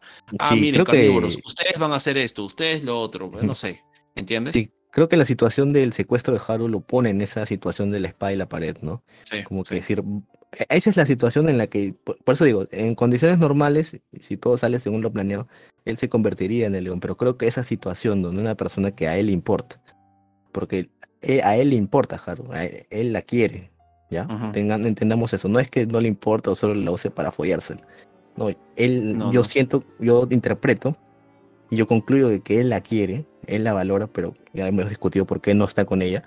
Eh, pero esa situación en la que ve que Legoshi es libre de ir y salvarla, a diferencia de él, que ya tiene, un, digamos, un, es un Beastars prácticamente, no puede hacerlo, sino tiene que este, fingir que no pasa nada. Él dice, eh, deciden, dicen, no, yo no voy a quedarme así, eh, voy a involucrarme, pero sin involucrarme, porque lógicamente si va a Louis, a Louis se lo, se lo comen en una, pues esos leones, ¿no?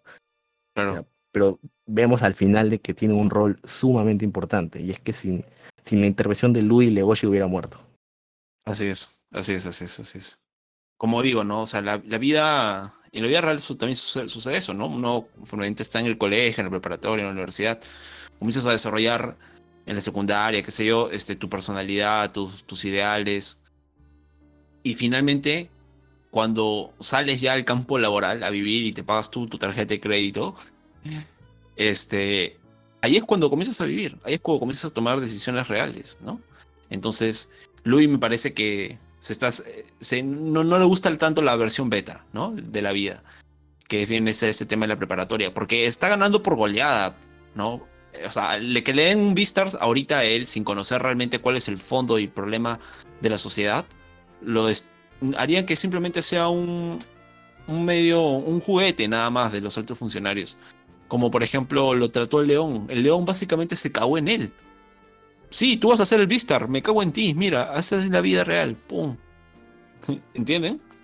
Entonces, este, es interesante ver que eh, cómo Louis tiene que poner sus ideales, pero no solo decirlos, sino también ponerlos a prueba e intentar conocer más todo este mundo. Ahora, hay una frase muy buena que me gusta de, de, de, Louis, hay varias de hecho, pero hay una que me parece que es bestial, que es cuando se doble la pierna, todo esto, y dice una cosa como que, este, eh, que, que mi cuerpo fue diseñado por la naturaleza para ser la presa, ¿no? Pero en realidad se está dando ánimos de dolor ánimos, pese al dolor, mejor dicho, para poder interpretar el personaje de Adler, o algo así se llamaba el tipo. Y luego hay una frase que la que le cambia la vida al Legoshi, ¿no? La que le dice, responsabilízate de tu propia fuerza. Es decir, eres fuerte, no la escondas, úsalo, no me subestimes, ¿no? Porque ya sabemos que creía que le estaba mintiendo. Pero por el lado del lobo, el Legoshi toma, eh, lo toma como diciéndole, ten confianza en ti mismo, weón, ¿no? Entonces Legoshi le dice, debo disimular porque soy un lobo y sin querer queriendo, de un apretón de manos podría arrancarle un brazo a alguien, ¿no? Es lo que Legoshi le trata de decir. Y Legoshi resalta la fortaleza de Louis, ¿no? Lo fuerte de su personalidad, lo que ya dije, eh, versus la fuerza física de Legoshi.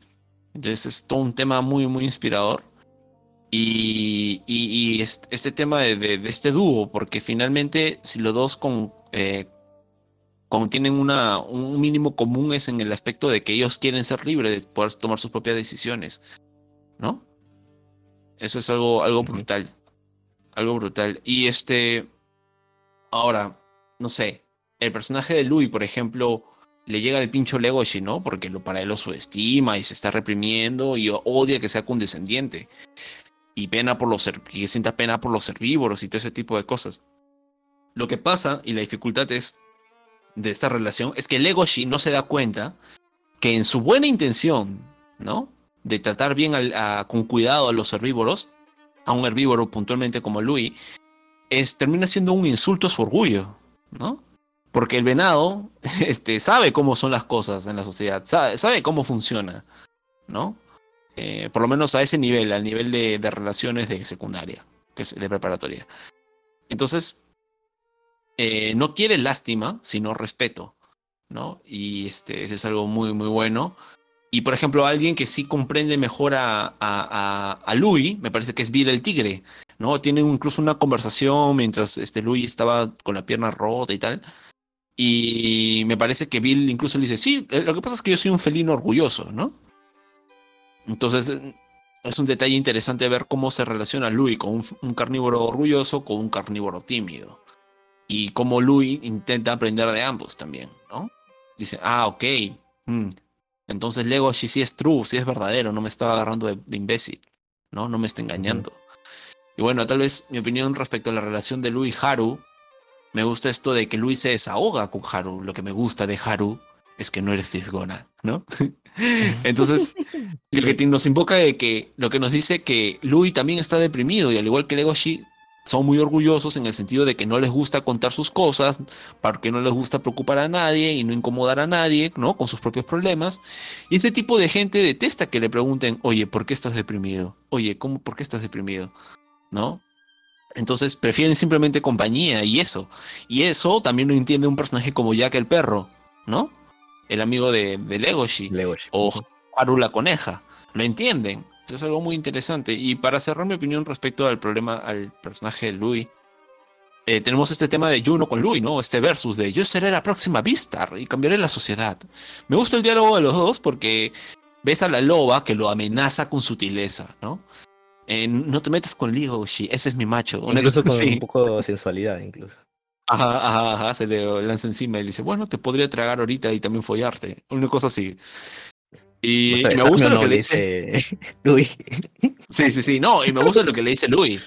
Tienes la belleza y el talento, pero no el macho. No, una cosa así. O sea, como diciéndole, te va a costar, flaca. Y bueno, también lo que le dice a Juno, Juno, ¿no? O sea, Juno le dice, está mal ser ambiciosa porque sabe que Luis también es ambicioso. Y él le dice, no, no está mal que tengas confianza en ti mismo. Porque siempre y cuando tengas confianza que se pueda sustentar con tu ambición y tus actos, ¿no? Pero conseguir el corazón, el kokoro o el nepe, el miembro viril del Legoshi, eh, te va a costar, ¿no? Y le dicen literalmente, Dixit le dice, eh, será un suplicio para una chica como tú. Entonces, es verdad, pues, ¿no? Eh, este, Legoshi se sale del patrón de comportamiento, de, de comportamiento normal eh, previsto y la descuadra ella, sobre todo la expresión de Juno cuando se da cuenta de que está con una coneja, ¿no? O que le gusta una Está coneja. enamorado una con esa. Sí, sí. Sí, tal Y cual. Yo creo que Yuno también es una es un personaje que, que de alguna manera finge determinadas este, posiciones. O sea, se finge la kawaii, pero no sé, de algo no confío mucho en ella. No sé, puedo estar equivocándome, ¿ah? No sé Claro, si claro. de repente es un tema por el amor adolescente, el despecho, ¿no? Pero yo siento de que le encanta también este la atención de todos, ¿no? Y no es tan no es tan tryhard como eh, Louis, por ejemplo, sino es como que ella quiere ser una celebridad y y tener todo lo que quiere, ¿no? Y, bueno, Legoshi es lo que ella quiere, porque siente que compatibilizan bien, son dos o dos, son lobos grises, ¿no? Pero Legoshi es la excepción a la regla, pues, ¿no? O sea, y, imagínate, pues, es una, un- que, que una con el, el eslabón más bajo de la cadena alimenticia te gane en feminidad, en sensualidad, en, no sé, en atraer al macho de tu Al propia macho que tú especie. quieres, claro. Es como que es como que una patada en la, en la- en la vagina, pero. o sea, Sí, sí, sí, no, sí, sí. jodas, pues. Sí, es como que. No, es que le- literalmente te ponen como que Juno es la, la más sexy del universo, ¿no? Y Lego, porque Legoshi, o sea, a ella le descuadra porque así como es tan raro que un carnívoro no admita carne porque está en su programación, ¿no? Existencial, que sea así, a ella también le descuadra el hecho de que un lobo este, quiera una coneja, o sea, no tiene ningún tipo de sentido y Legoshi es por eso un ser tan particular, ¿no? Porque en la lucha de Legoshi es enfrentarse al instinto, a la tercera fuerza del ser. Tienes la mente, tienes el- el físico, eh, tienes la emoción, la razón, y tienes esto del instinto, ¿no? Y Legoshi se enfrenta al instinto. Y enfrentándose al instinto genera, lógicamente, cosas tan raras como que le gusta una coneja. Este, muy bueno, muy bueno el personaje de Louis, me gustó bastante. Me parece que es un tipazo, ¿no? Un tipazo, tiene la waifu, saca buenas notas, un idealista, resuelve todo con ideas, ¿no? Este... Me da pena un poco Legoshi porque es como que soy el fracasado, reniego de mi fuerza y mi condición de carnívoro, pero es mi forma de resolver de- las cosas, soy una mierda. Y me gusta esto de que hay incluso los carnívoros querían hacerle callejón oscuro, ¿no? A, a Louis. Para los que no saben callejón oscuro, pónganlo en YouTube. Básicamente es un, un callejón, ¿no? Este, dos columnas de personas y pasa uno por el medio y los rellenan de golpes. Pero lo que quiero decir es que querían hacerle bullying o masacrarlo porque pensía- pensaban que este, los carnívoros creen que Louis los detesta, ¿no? Y que es el típico herbívoro con dinero hijo de papi superficial. Nada más alejado Claro. de la realidad, ¿verdad? Nada más alejado de la realidad. Incluso vemos que Louis tiene un gesto súper noble, que es dejarle flores a Tem. Con El mucha, con, con mucha frecuencia. Entonces, las buenas El único. acciones, esos tipos de buenas acciones, las donde nadie te ve, esas son las que te compran un lugar al cielo. Esas nunca se dicen y mucho menos pueden tener como impulso inicial la recompensa. Y Luis de esos tip- de- es de esos, un tipazo. Y el punto es que creo que le iba a atacar un, un guepardo o algo así. y Lo defiende Legoshi. Y Legoshi se guarda la idea de yo debo proteger a Louis y hacerme a un lado, ¿no? Esta declaración de Legoshi es trágica, amigos. Es trágica, porque nuevamente está siendo el sacrificado Legoshi, ¿no? El que suspende su felicidad para que otros la puedan alcanzar. Incluso le remata una frase que dice, no me, importa, no me importa si mi amor no es correspondido, ¿no? Una cosa así. Entonces, triste. Y, y sí, sí, o sea, tal cual. Pero bueno, de ahí la situación le hace sacar huevos, ¿no? Porque si él pensara este, lo mismo en el momento en que Haru es secuestrada, Haru Morea. pero cuando Legochi decide ir tras Haru y a, a tomar por culo este Louis, lo que le pueda pasar a ese huevón, ahí es donde Legochi se da cuenta de que no, voy a luchar por esto. Y tú, y le mete un puñete buenísimo, ¿no? Y le dice, tú en este momento estás renunciando a Haru. Y ahora ella es mía y te vas a la mierda, weón. Ajá, ajá, Fue dice, "Es mía". buenísima esa sí, sí, sí, muy buena, muy buena. Muy buena porque, Buena, madre. porque como sabemos, este, O sea, al margen de este león burócrata que está podrido, este, básicamente el león le transmite toda la su visión de sociedad inmediatamente a, a, a- Luis. Y Luis se la traga, o sea, se come el cuento, ¿no? Renuncia a sus ideales, dice, puta, el mundo así descagado está. Bueno, lo acepto, ¿no? Dice, un individuo menos, una cosa así. Incluso dice algo como que no puedo dejar que haya caos por una sola vida, ¿no? Y entonces como que Luis se intenta convencerse de que necesita la mentira para proteger la paz. Y Legoshi le mete un puñete porque está frustrado. Ambos lo están. Tampoco quiero tirarle caca a Luis. Pero pucha, sí, pues, ¿no? Luis se le cae de ese pedestal moral que lo tenía Legoshi. Y sobre todo porque ella lo eligió a él, ¿no? A Louis. Y él no quiere ir por ella. Y es lo sucede lo que dice Lox, ¿no? Dice, ok, renunciaste a ella, ahora es mía, amigo. Si no la puedes proteger tú, la protejo yo. Así tenga que morir. Sí, muy bueno. Y ahora este, eh, para un poco hacer el puente con Haru, eh, creo que justamente algo que, que, él- que el mismo Louis vio en Haru es este, este tema de la soledad, ¿no? Eh, mm, ten- tener este, estos tantos problemas que te rodean. Este, yo creo que Haru es el, el anti-Louis, por ejemplo, ¿no? Porque Louis está tan rodeado de y, y tan presionado de aceptación que él tiene que llenar esas expectativas siempre y no es libre. Por el contrario, este Haru está tan presionada con que todos la, la vean como alguien débil, como la vean como la última eslabón de la cadena alimenticia, como bien lo has dicho. Eh, esa, esa, esa, e- ella misma lo dice, ¿no? Que todos me vean con ojos de, ay, pobrecita, ¿no? Con esa Sí. condescendencia asquerosa que le, le llega, ¿no? Y, y, y es eso que, y eso le, le hace tener problemas y, y aislarse de los demás que la ven siempre así, claro. ¿no? Si, si me permites acotar algo, la, es por así decirlo que, que, por ejemplo, la soledad de Louis viene de la expectativa del éxito que todos le tienen, ¿no? Que todos le ven a Louis, ¿no? Y la soledad de, de Haru viene de la expectativa de todos de que ella necesita ayuda. Entonces, Sí. eso es lo, lo que lo tortura, la- lo tortura a ella, y bueno, y, y la, y la soledad de Legoshi viene de la expectativa de que es un carnívoro que en cualquier momento te puede matar. Literalmente. Exacto, Este- exacto. Y me gusta mucho cómo es que Haru, eh, porque también la odian por el tema de su, de su promiscuidad, por decirlo así. O sea, la ven como una put- la puta del colegio.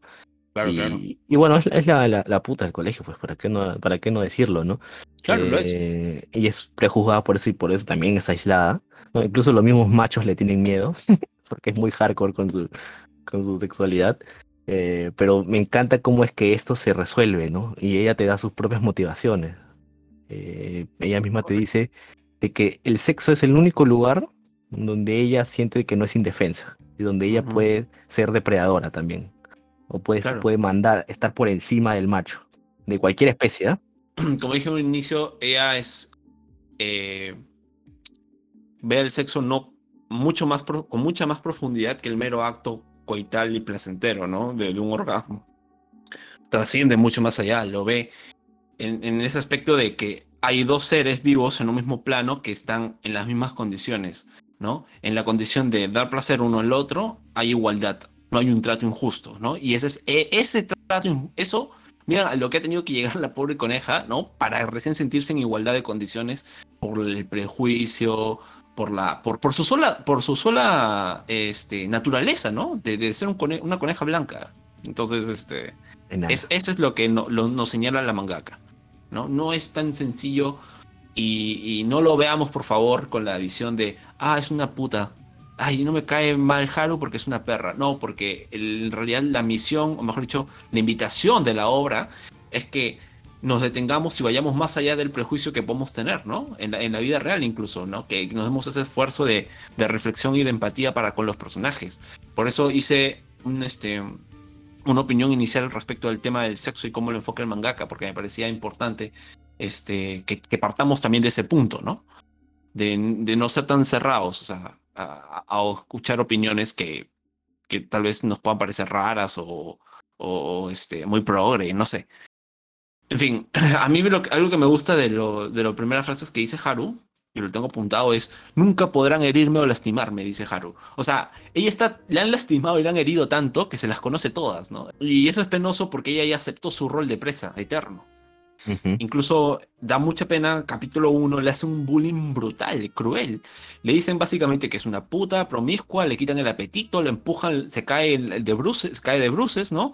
Se golpea el rostro y encima le tiran agua. Entonces, yo digo, carajo, pobrecita. Basta para ya, ¿no? normalizado. Eso es lo más triste. Ah, eso es lo más triste, por eso es, ah, vaya, no pasó nada todos los días, la cotidianidad, dale.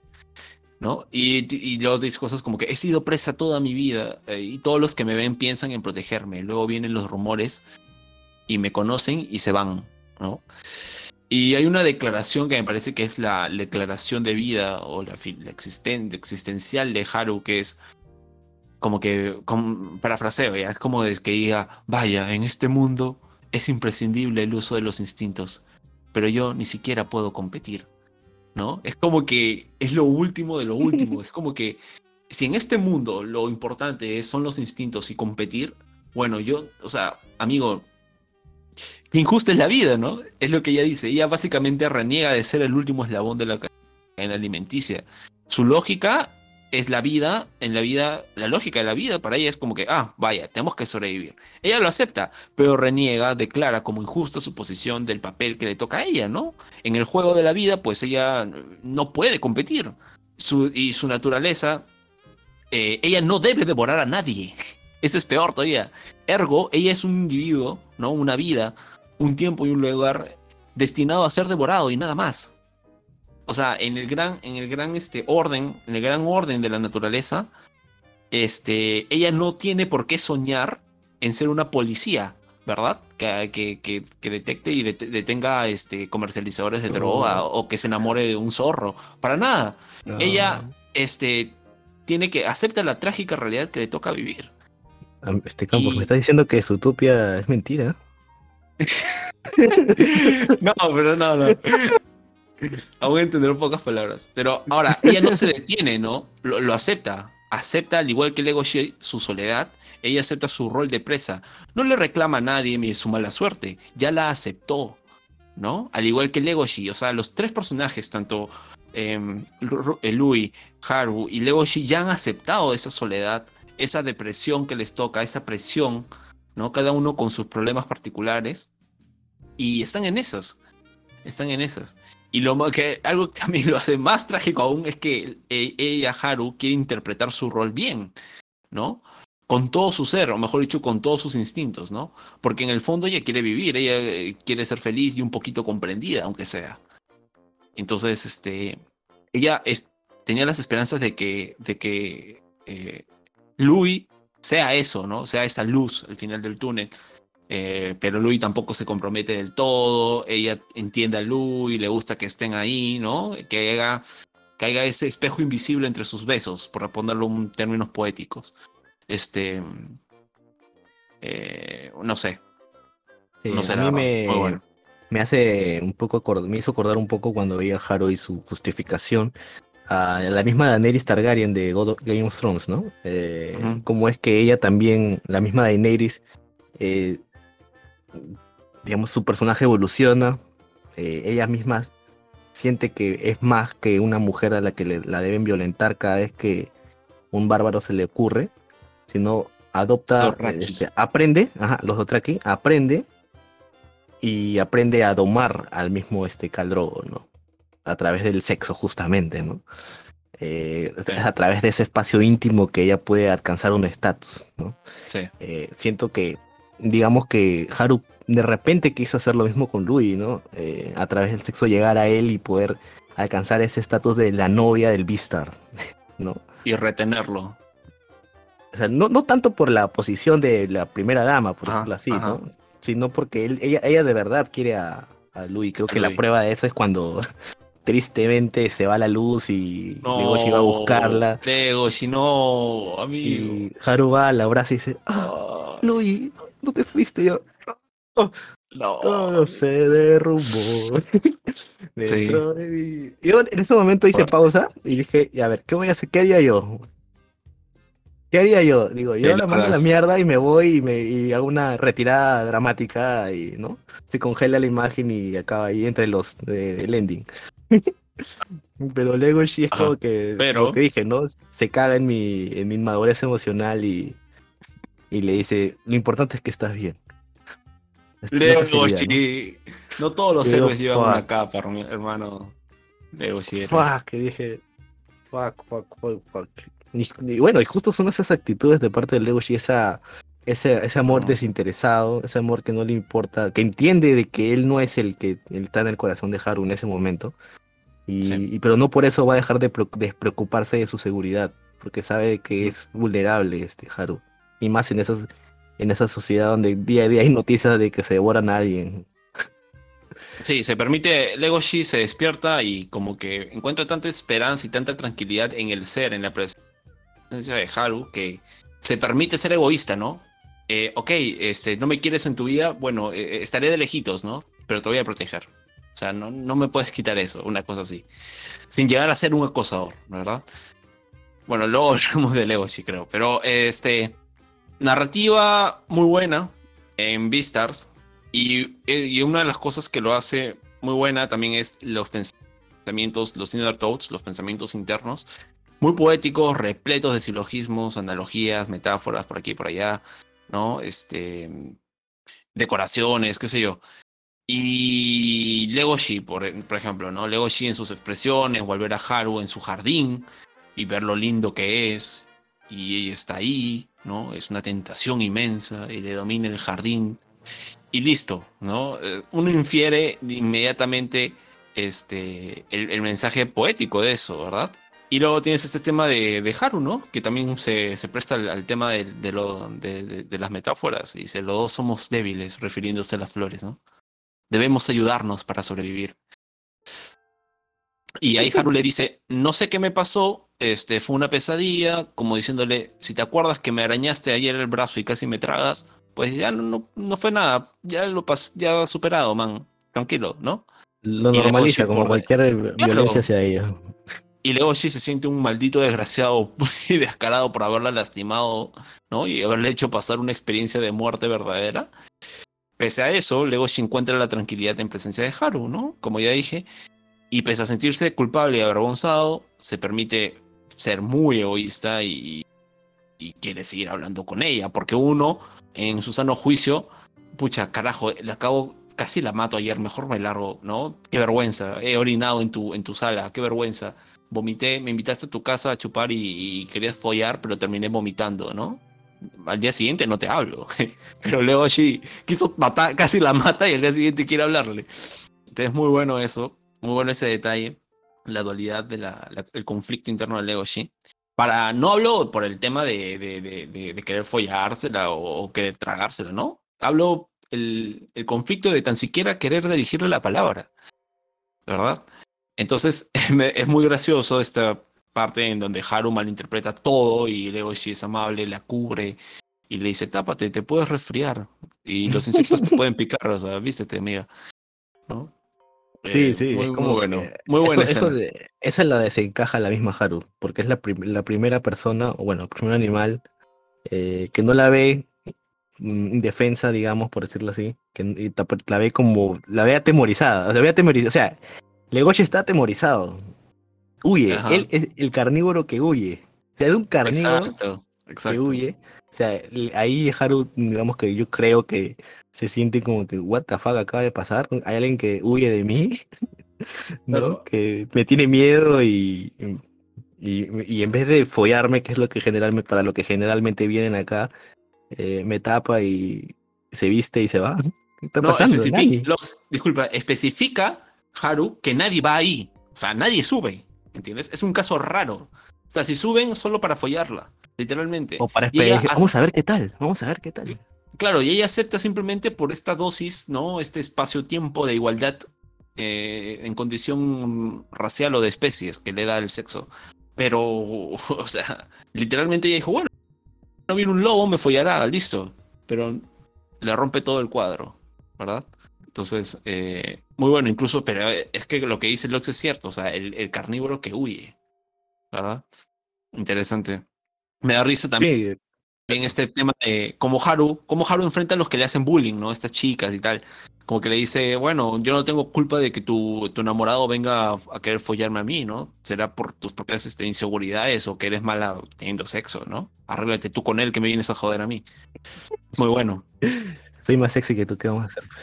Sí, sí, sí, sí. Y me gusta que sabe defenderse, porque básicamente le dice una cosa como que condena a la raza de la coneja. Le dice, en resumidas cuentas, de que como, como que la coneja esta que no, sa- no sabe qué es el amor, ni resguardarlo, porque básicamente su enamorado le está sacando la vuelta, lo más seguro es que no vaya a reproducirse y por consiguiente vaya a extinguirse. O sea, le está diciendo en resumidas cuentas de que de, ser por esa coneja, de ser por esa coneja, se va a extinguir toda su raza.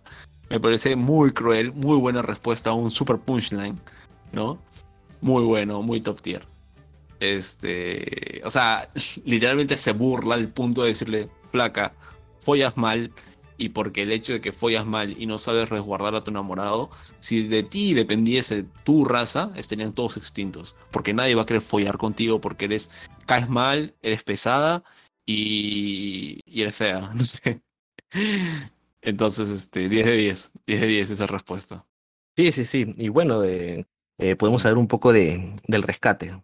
¿No? ¿Qué te pareció esta escena de acción entre Legoshi entrando con Panda, así como que pim pam, pim pam, a salvar a Haru en- entre toda esta mafia de leones?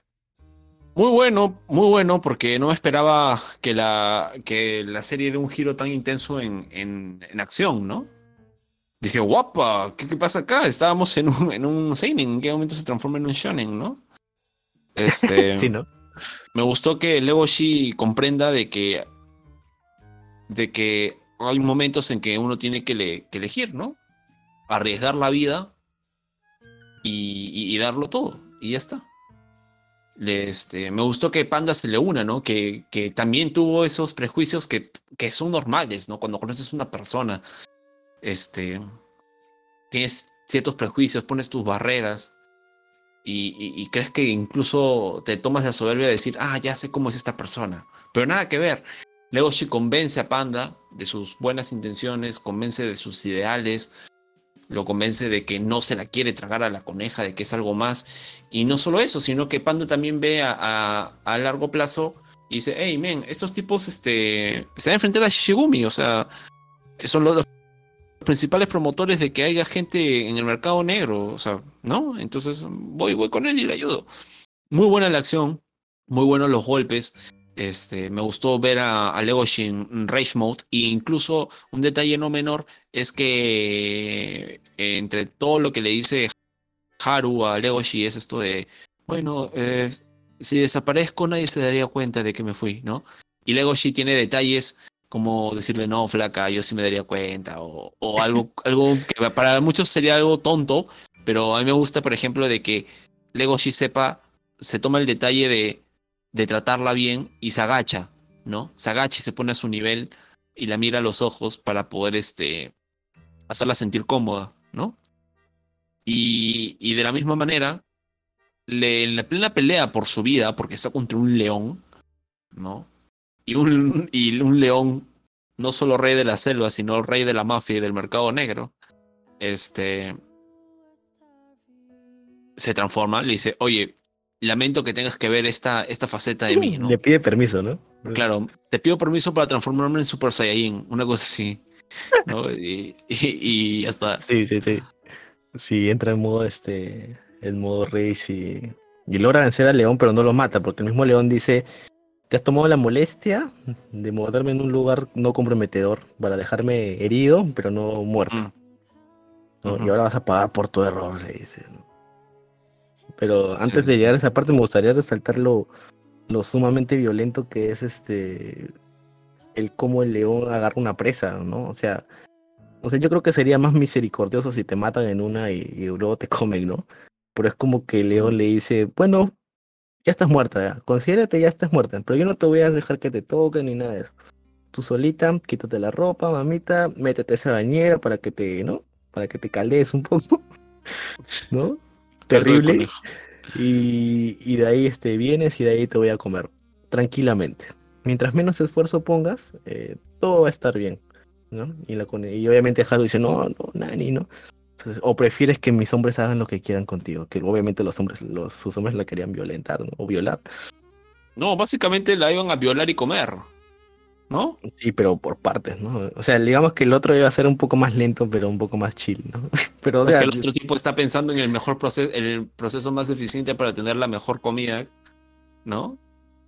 Porque exacto, recordemos que exacto. un detalle, eh, el mercado negro obtiene las carnes de las funerarias, de las funerarias, los hospitales, de la gente que muere. Esa, es un mercado negro que no es legal en el sentido estricto, pero es permitido, ¿no? Es Yo creo que podría legalizarse, pero no lo hacen por un tema de aparentar, de aparentar y todo eso. como la legalización de las drogas, por así decirlo. Sí, sí. Creo que eso cabe la analogía. Creo que Este- si, si vendieras carne legalmente, no habría la necesidad de. No habría tantos este, devoramientos de herbívoros así tan Sí, violentos. de hecho, sí. Pero, Pero bueno, esa es una que- opinión mía, ¿no? Claro, porque también tendrías que ver controlar el consumo de carne, ¿no? Todo genera adicción y. No sé. bueno. Claro, pero como. como en fin, en fin, es otro como- tema debatir. Sí, sí, perdón, perdón. No me voy a ir deep, no me voy a ir deep. Te voy a dar una data de Ah. esta Ya, bueno. Regresamos a Haru, ¿no? A Haru, el.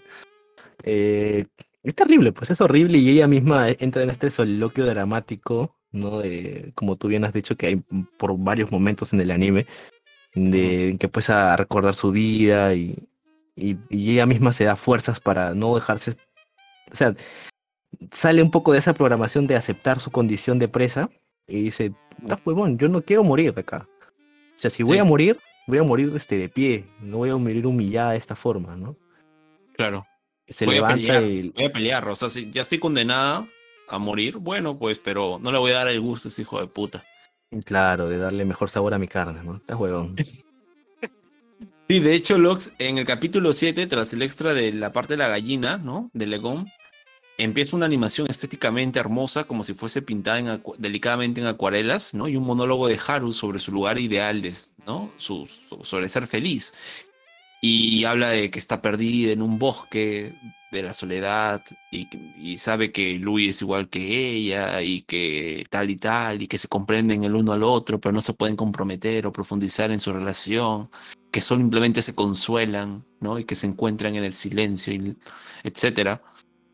Y me parece que la diferencia principal entre Legoshi y, y Louis con respecto a Haru es que Legoshi sí se compromete en querer ir all in, darlo todo, ¿no? Por incluso. Haru. Incluso quiere saber cuáles son los problemas en específico de Haru, ¿no? No le basta con consolarla o, saber que está triste. De hecho, comete un error gravísimo, ¿no? Eh, Legoshi cuando se refiere con ella, que es darle un consejo, ¿no? Oye, para mí eres importante y conocerte fue inolvidable, lo tengo albergado en mi corazón, y, pero me gustaría que eh, no, no te entregues así, con, no te entregues tan fácil, ¿no? No te entregues con nadie. Ah, verdad, tienes razón. Entonces, mal Legoshi, pues, muy mal, ¿no? Y ella le dice, no quiero tus consejos, menos de un lobo como tú, ¿no? Si no seas bandida, pez flaca. Le dice básicamente. Sí, pero lo de la respuesta de, de, de- A mí me parece que Legoshi, este... No quiero juzgarlo, ¿no? Pero... Es que no muy- conoce a muy- Haru, pues. Claro, es- exacto. Es muy No precipitado. Quiere, quiere resguardarla tanto que está cayendo justamente en los estereotipos que ella detesta. El tipo que quiere protegerla, el tipo que le dice cómo ordenar su vida, el tipo que simplemente se ofrece en ayuda porque la ve como un ser débil. O sea, si lo que a ella le atrajo a Legoshi fue que la aceptaba y que la miraba y que nunca la trató con condescendencia hasta ese momento, en ese momento la estaba tratando con condescendencia y encima se daba la superioridad moral y no solo eso, sino eh, la justificación moral de poder darle un consejo desde la perspectiva de un herbívoro, como ella. Y ella dice, man, tú no tienes ni jodida idea de lo que yo he pasado.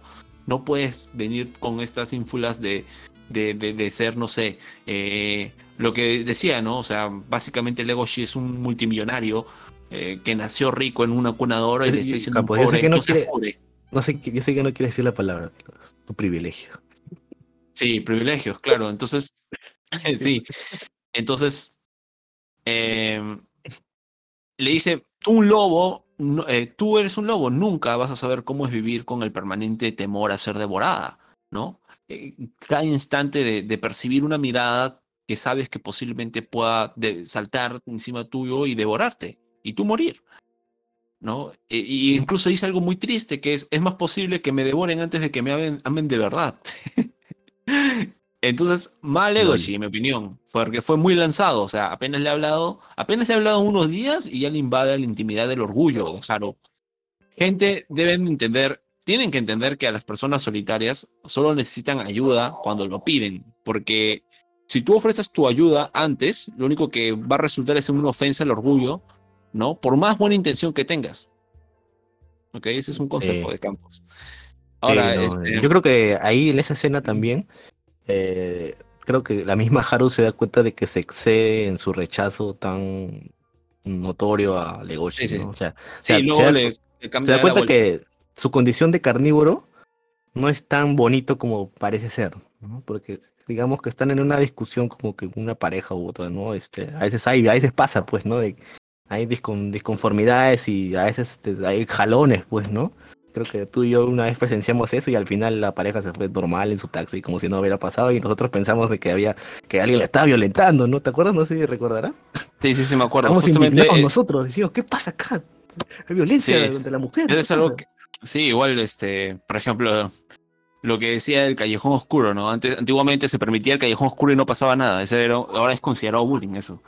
Y de igual manera, un tirón a la mujer o de un hombre a una mujer en plena calle, si le tironeas del brazo, se va a ver mal. Y actualmente, por ejemplo, en Perú, en Pueblo Libre, en el instituto donde vivimos con Lox, hemos visto casos, un caso en particular donde tironean, inmediatamente aparece una barrera de mujeres y, o de un grupo de hombres también, ¿no? Porque yo me puse a gritar y el tipo me, me dijo que me iba a pegar, pero bueno. E- El punto es que traten con respeto a mis parejas.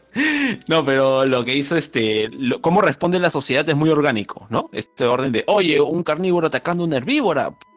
Era muy evidente ¿no? que, que hubiese Sí. estado mal que la sociedad reaccione de otra manera. Ahora, no quiero, Exacto, ojo, pero- no estoy criticando, no, no estoy juzgando el papel y el rol del personaje de Legoshi. Perfecto, la, la narrativa de la autora, excelente, muy buena. Solo que estoy, Claro, porque estoy Legoshi es como que hablando de del personaje, ¿no? ¿no? No estoy criticando la narrativa o que el personaje sea así. No, en al contrario, esa escena de que muestra a un Ajá. Legoshi que ya no puede aguantarse más por decirle, oye, yo te puedo proteger, ¿no? O, o quiero, quiero este pertenecer a, a tu vida, este, es muy bueno, es muy, muy bueno. No, no, no estoy criticando. Es que a veces los hombres, este, no, no digo todos, pero algunos, este, me ha pasado también lo digo, a veces la cagas, o sea, la malogras, dices algo que no deberías decir porque no eres inmaduro a veces, ¿no? Y ofendes a una chica sin querer. La chica dice, ah, GG, pues amigo. Y tú a veces dices, no, no, no, no quiero, no te vayas, por favor, no te vayas, ¿no? Amigo, Ajá. por favor, la logré. Y dices, no te vayas, la que le dice, no, déjame, déjame, ¿no? Entonces en ese forcejeo es como que tú dices, no, o sea, la, actitud de Legoshi Sí. es, discúlpame, no, no quise hacer, no era esa mi intención, yo solo quiero ser bueno contigo, quiero caerte bien, Correcto. quiero que me te fijes en mí, no, no mi intención no era ese, ese- eso, ¿no? Eso, eso me Sí, lo que, lo que nos demuestra también Legoshi es, gente, el, el- la delgada línea entre el cortejo eh, aceptado y el acoso sexual, ¿no? Este. Y en ese Eh, porque momento es más tip porque ahí están en un contexto donde básicamente se están comiendo herbívoros todos los días. Correcto, Y correcto. la misma Haru le dice, huevón, eh, corre, porque si te chapan te van a meter preso y te pueden dar cadena perpetua o pena de muerte. Ya, vámonos Sí. de acá. Sí, sí, sí, sí. sí tal la cual, misma Haru cual. también se da cuenta de eso. Y le dice, vámonos, y bueno, de ahí se esconden en el baño y todo esto. Pues. Sí, por ejemplo, este. Pienso, ¿no? Y, y digo, oye, pero. No sé. Era como que Haru no está preparada y tampoco está predispuesta a amar a Legoshi, ¿no? De hecho, a, a nadie quien más quiere, lo único que quiere y se le siente así es a Louis, ¿verdad? Entonces, este.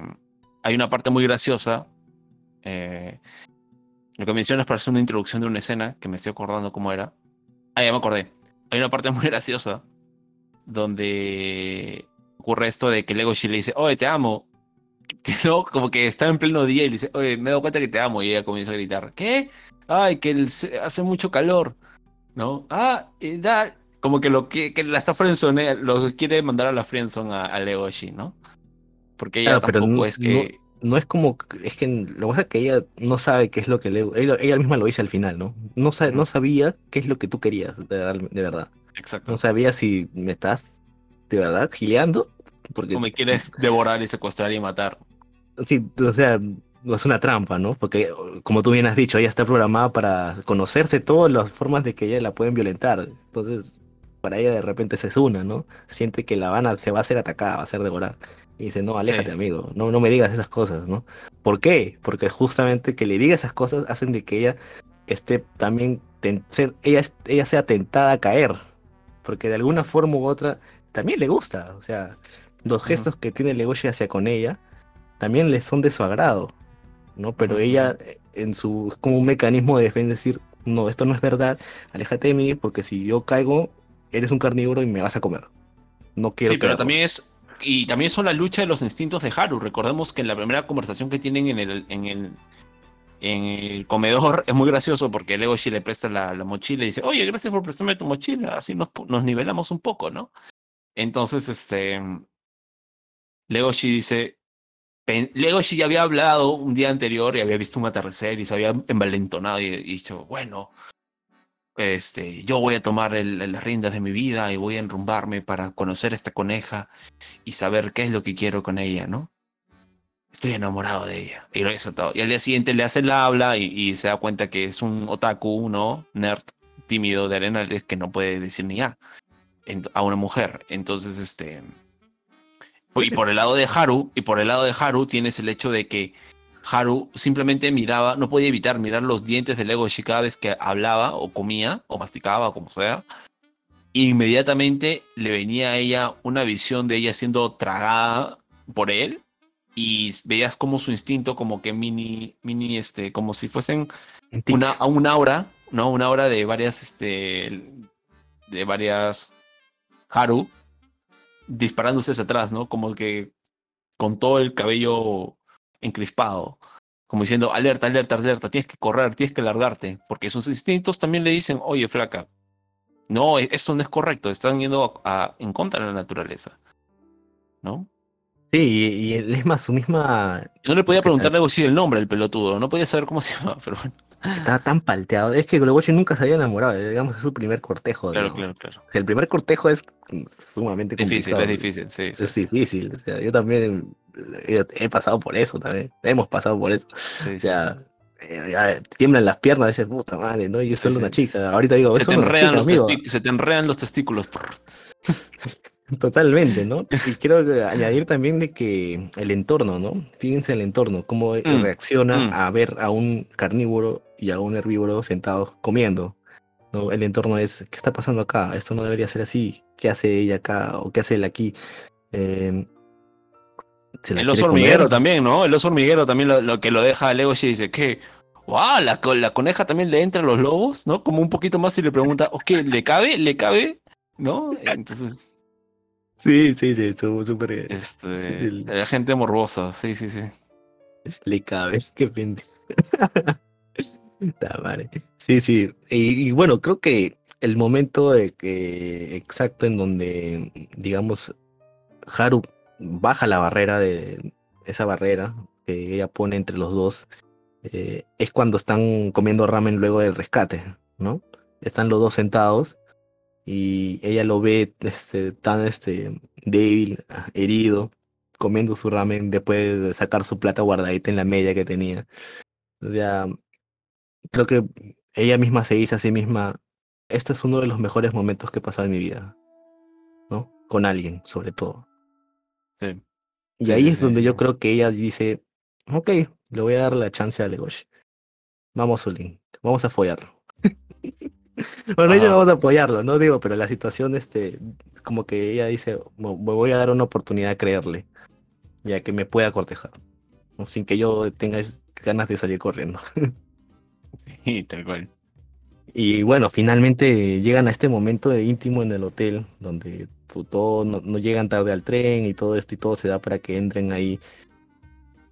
Y como te dije, ¿no? Me, me encanta. La típica de, la, la típica de la- las habitaciones, ¿no? Uy, qué coincidencia, no hay habitación individual, solo hay la matrimonial y la de la pasión. me hizo acordar un poco a Wolverine, el último Samurai, creo que se llamaba, o algo así. Ya. O que donde está en Japón, que ocurre exactamente la misma excusa. Uy, qué pena, justo no hay habitaciones, dos habitaciones individuales, Bob. No, no hay habitaciones individuales, solo tenemos la marital. Que los dos terminan en la misma habitación, ¿no? Haru y Legoshi, y bueno, van a follar y ocurre lo, lo más trágico de todo, ¿no? A pesar de que los dos tienen la voluntad de, a pesar de que los dos quieren eh, estar con el otro, a pesar de que los dos hay una cuestión de amor recíproco y el Legoshi ha derrotado vía su emoción y razón a su instinto predatorio, el instinto eh, de ni siquiera y el, el instinto de presa de Haru no ha sido vencido. Eso es lo más triste. Sí, O sea- antes, de, antes de profundizar, perdón, eh, vemos ahí que la, la excusa es no hay ningún hotel que acepte una pareja interracial, ¿no? Eh, uno de los pocos hoteles, es el- porque digo, ¿no? Entra un herbívoro y un carnívoro en una habitación, digo, este amigo se va, va a cometer un delito acá. ¿No? Entonces, este, Claro, claro, claro, claro. No, sí, totalmente válida esa lógica. pero hay lugares, ¿no? Este, caletas, digamos, ¿no? ocultos, donde sí aceptan. Entonces yo entiendo de que quizás Haru y Legoshi no sean lo, la primera pareja interracial de darse en, en la historia de esa sociedad, ¿no? O sea, puede ser de que pase, pero como así como el mercado negro, también pase así en las, ¿no? Pase Claro. desapercibido, a escondidas, ¿no? Como diría Camilo Sesto, ¿no? Bill, Bill, el tigre Bill con la rinoceronte del club de teatro, cosas así.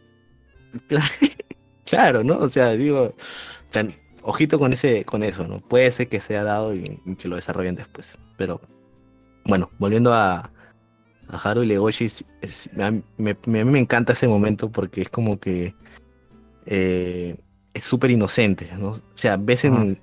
O sea, es, es la primera vez de ambos, yo diría, ¿no? Ah, Ya sabemos de que Haru ha- ha- ya ha tenido muchas relaciones sexuales. Sexo anteriormente, infinito. Pero es su primera vez con un carnívoro también. Claro, un- y es por la, por la condición de ser un carnívoro, de que sabemos de que, bueno, Haru tiene sexo para, no sé, consolarse. Ya, ya dijimos todas las razones, pero esta frase que ya decía, ¿no? Creo que se resume muy bien todo. No me trataban como indefensa, en la, en la cama no hay mentiras. Pese a tener ese concepto, ese preconcepto, y estar en la cama con Legoshi, ¿no? Su cuerpo mismo se entrega a ser devorada. O sea, en su programación no puede ir en contra de su programación natural de presa. Recordemos que tiene sentido que no lo haya dejado de un, de un, día, de un día a otro, porque Haru toda su vida ha vivido con, eso, con, esa, con esos estigmas, ¿no? Sobre su ser. Y de igual manera Legoshi. Entonces, que se lo limpie de, una de la noche a la mañana, mm, difícil. Sobre todo viendo la, lo, el pasado más reciente, que es que básicamente eh, Haru iba a ser devorada por un león, ¿no? Entonces, eh, tiene sentido de que por un lado el instinto de Legoshi se haya podido ser derribado y por el otro lado el instinto defensivo o de presa este, de, Muy de- fresco de está, Haru ¿no? haya sido más potenciado. Exacto, tiene todo el sentido del mundo. Por eso digo, Legoshi, tiene que ponerse una balanza. Legoshi, de emoción, razón, derrotó el instinto, sí. Haru, emoción, razón, derrotó al instinto, no. no. De hecho, totalmente derrotó, derrotó el instinto de. Y, y es más trágico porque derrotó el instinto de que le dice escapa, ¿no? Derrotó a ese instinto de escapar, correr, huye de él. Pero no al instinto más elemental y primigenio que es tú existes para ser devorado. De ese no pudo escapar, Ujú. lamentablemente. Correcto, correcto. Y creo que mm, te lo comenté y mm, mi escena favorita, sin lugar a dudas, sin lugar a dudas, es este momento en el reveal, ¿no? En el que Legoshi la abraza y le confiesa de que él es el carnívoro que casi se la come en el primer capítulo. Y viene No. un super plot twist donde ella le dice, yo ya sabía.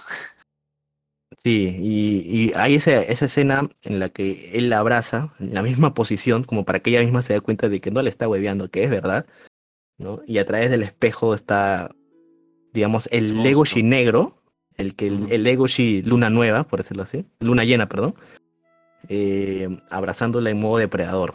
clavándole las uñas, ¿no? Pero en la cama, en, en ese, en esa hora erótica, está el Legoshi este, con amor, porque la está abrazando ahí con amor y con dolor por haber este, sucumbido en ese momento a lastimarla. Y como que en un intento desesperado de decirle, perdóname, ¿no? No lo quise hacer, no lo quiero hacer, este no soy yo. Yo Lo decido que pasa es que recordemos de que. Sí, recordemos que, que Legoshi anteriormente había de- tomado el valor y decirle, ok, le voy a decir. En la primera, la primera vez ocurre cuando se conocen, ¿no? Cuando se conocen y él dice, debería decirle. Y ella dice, ah, este, me lastimaron acá, pero no pasa nada. Como diciendo, ya, ya fue, ya lo superé. Luego ocurre que están hablando y él le dice, este, Haru, te voy a decir algo. Y sobre lo que te ocurrió, una cosa así. Y ella dice, no, no, ya, ya, ya fue, no importa. Entonces ella todo ese tiempo ha querido voltear la página, ¿no?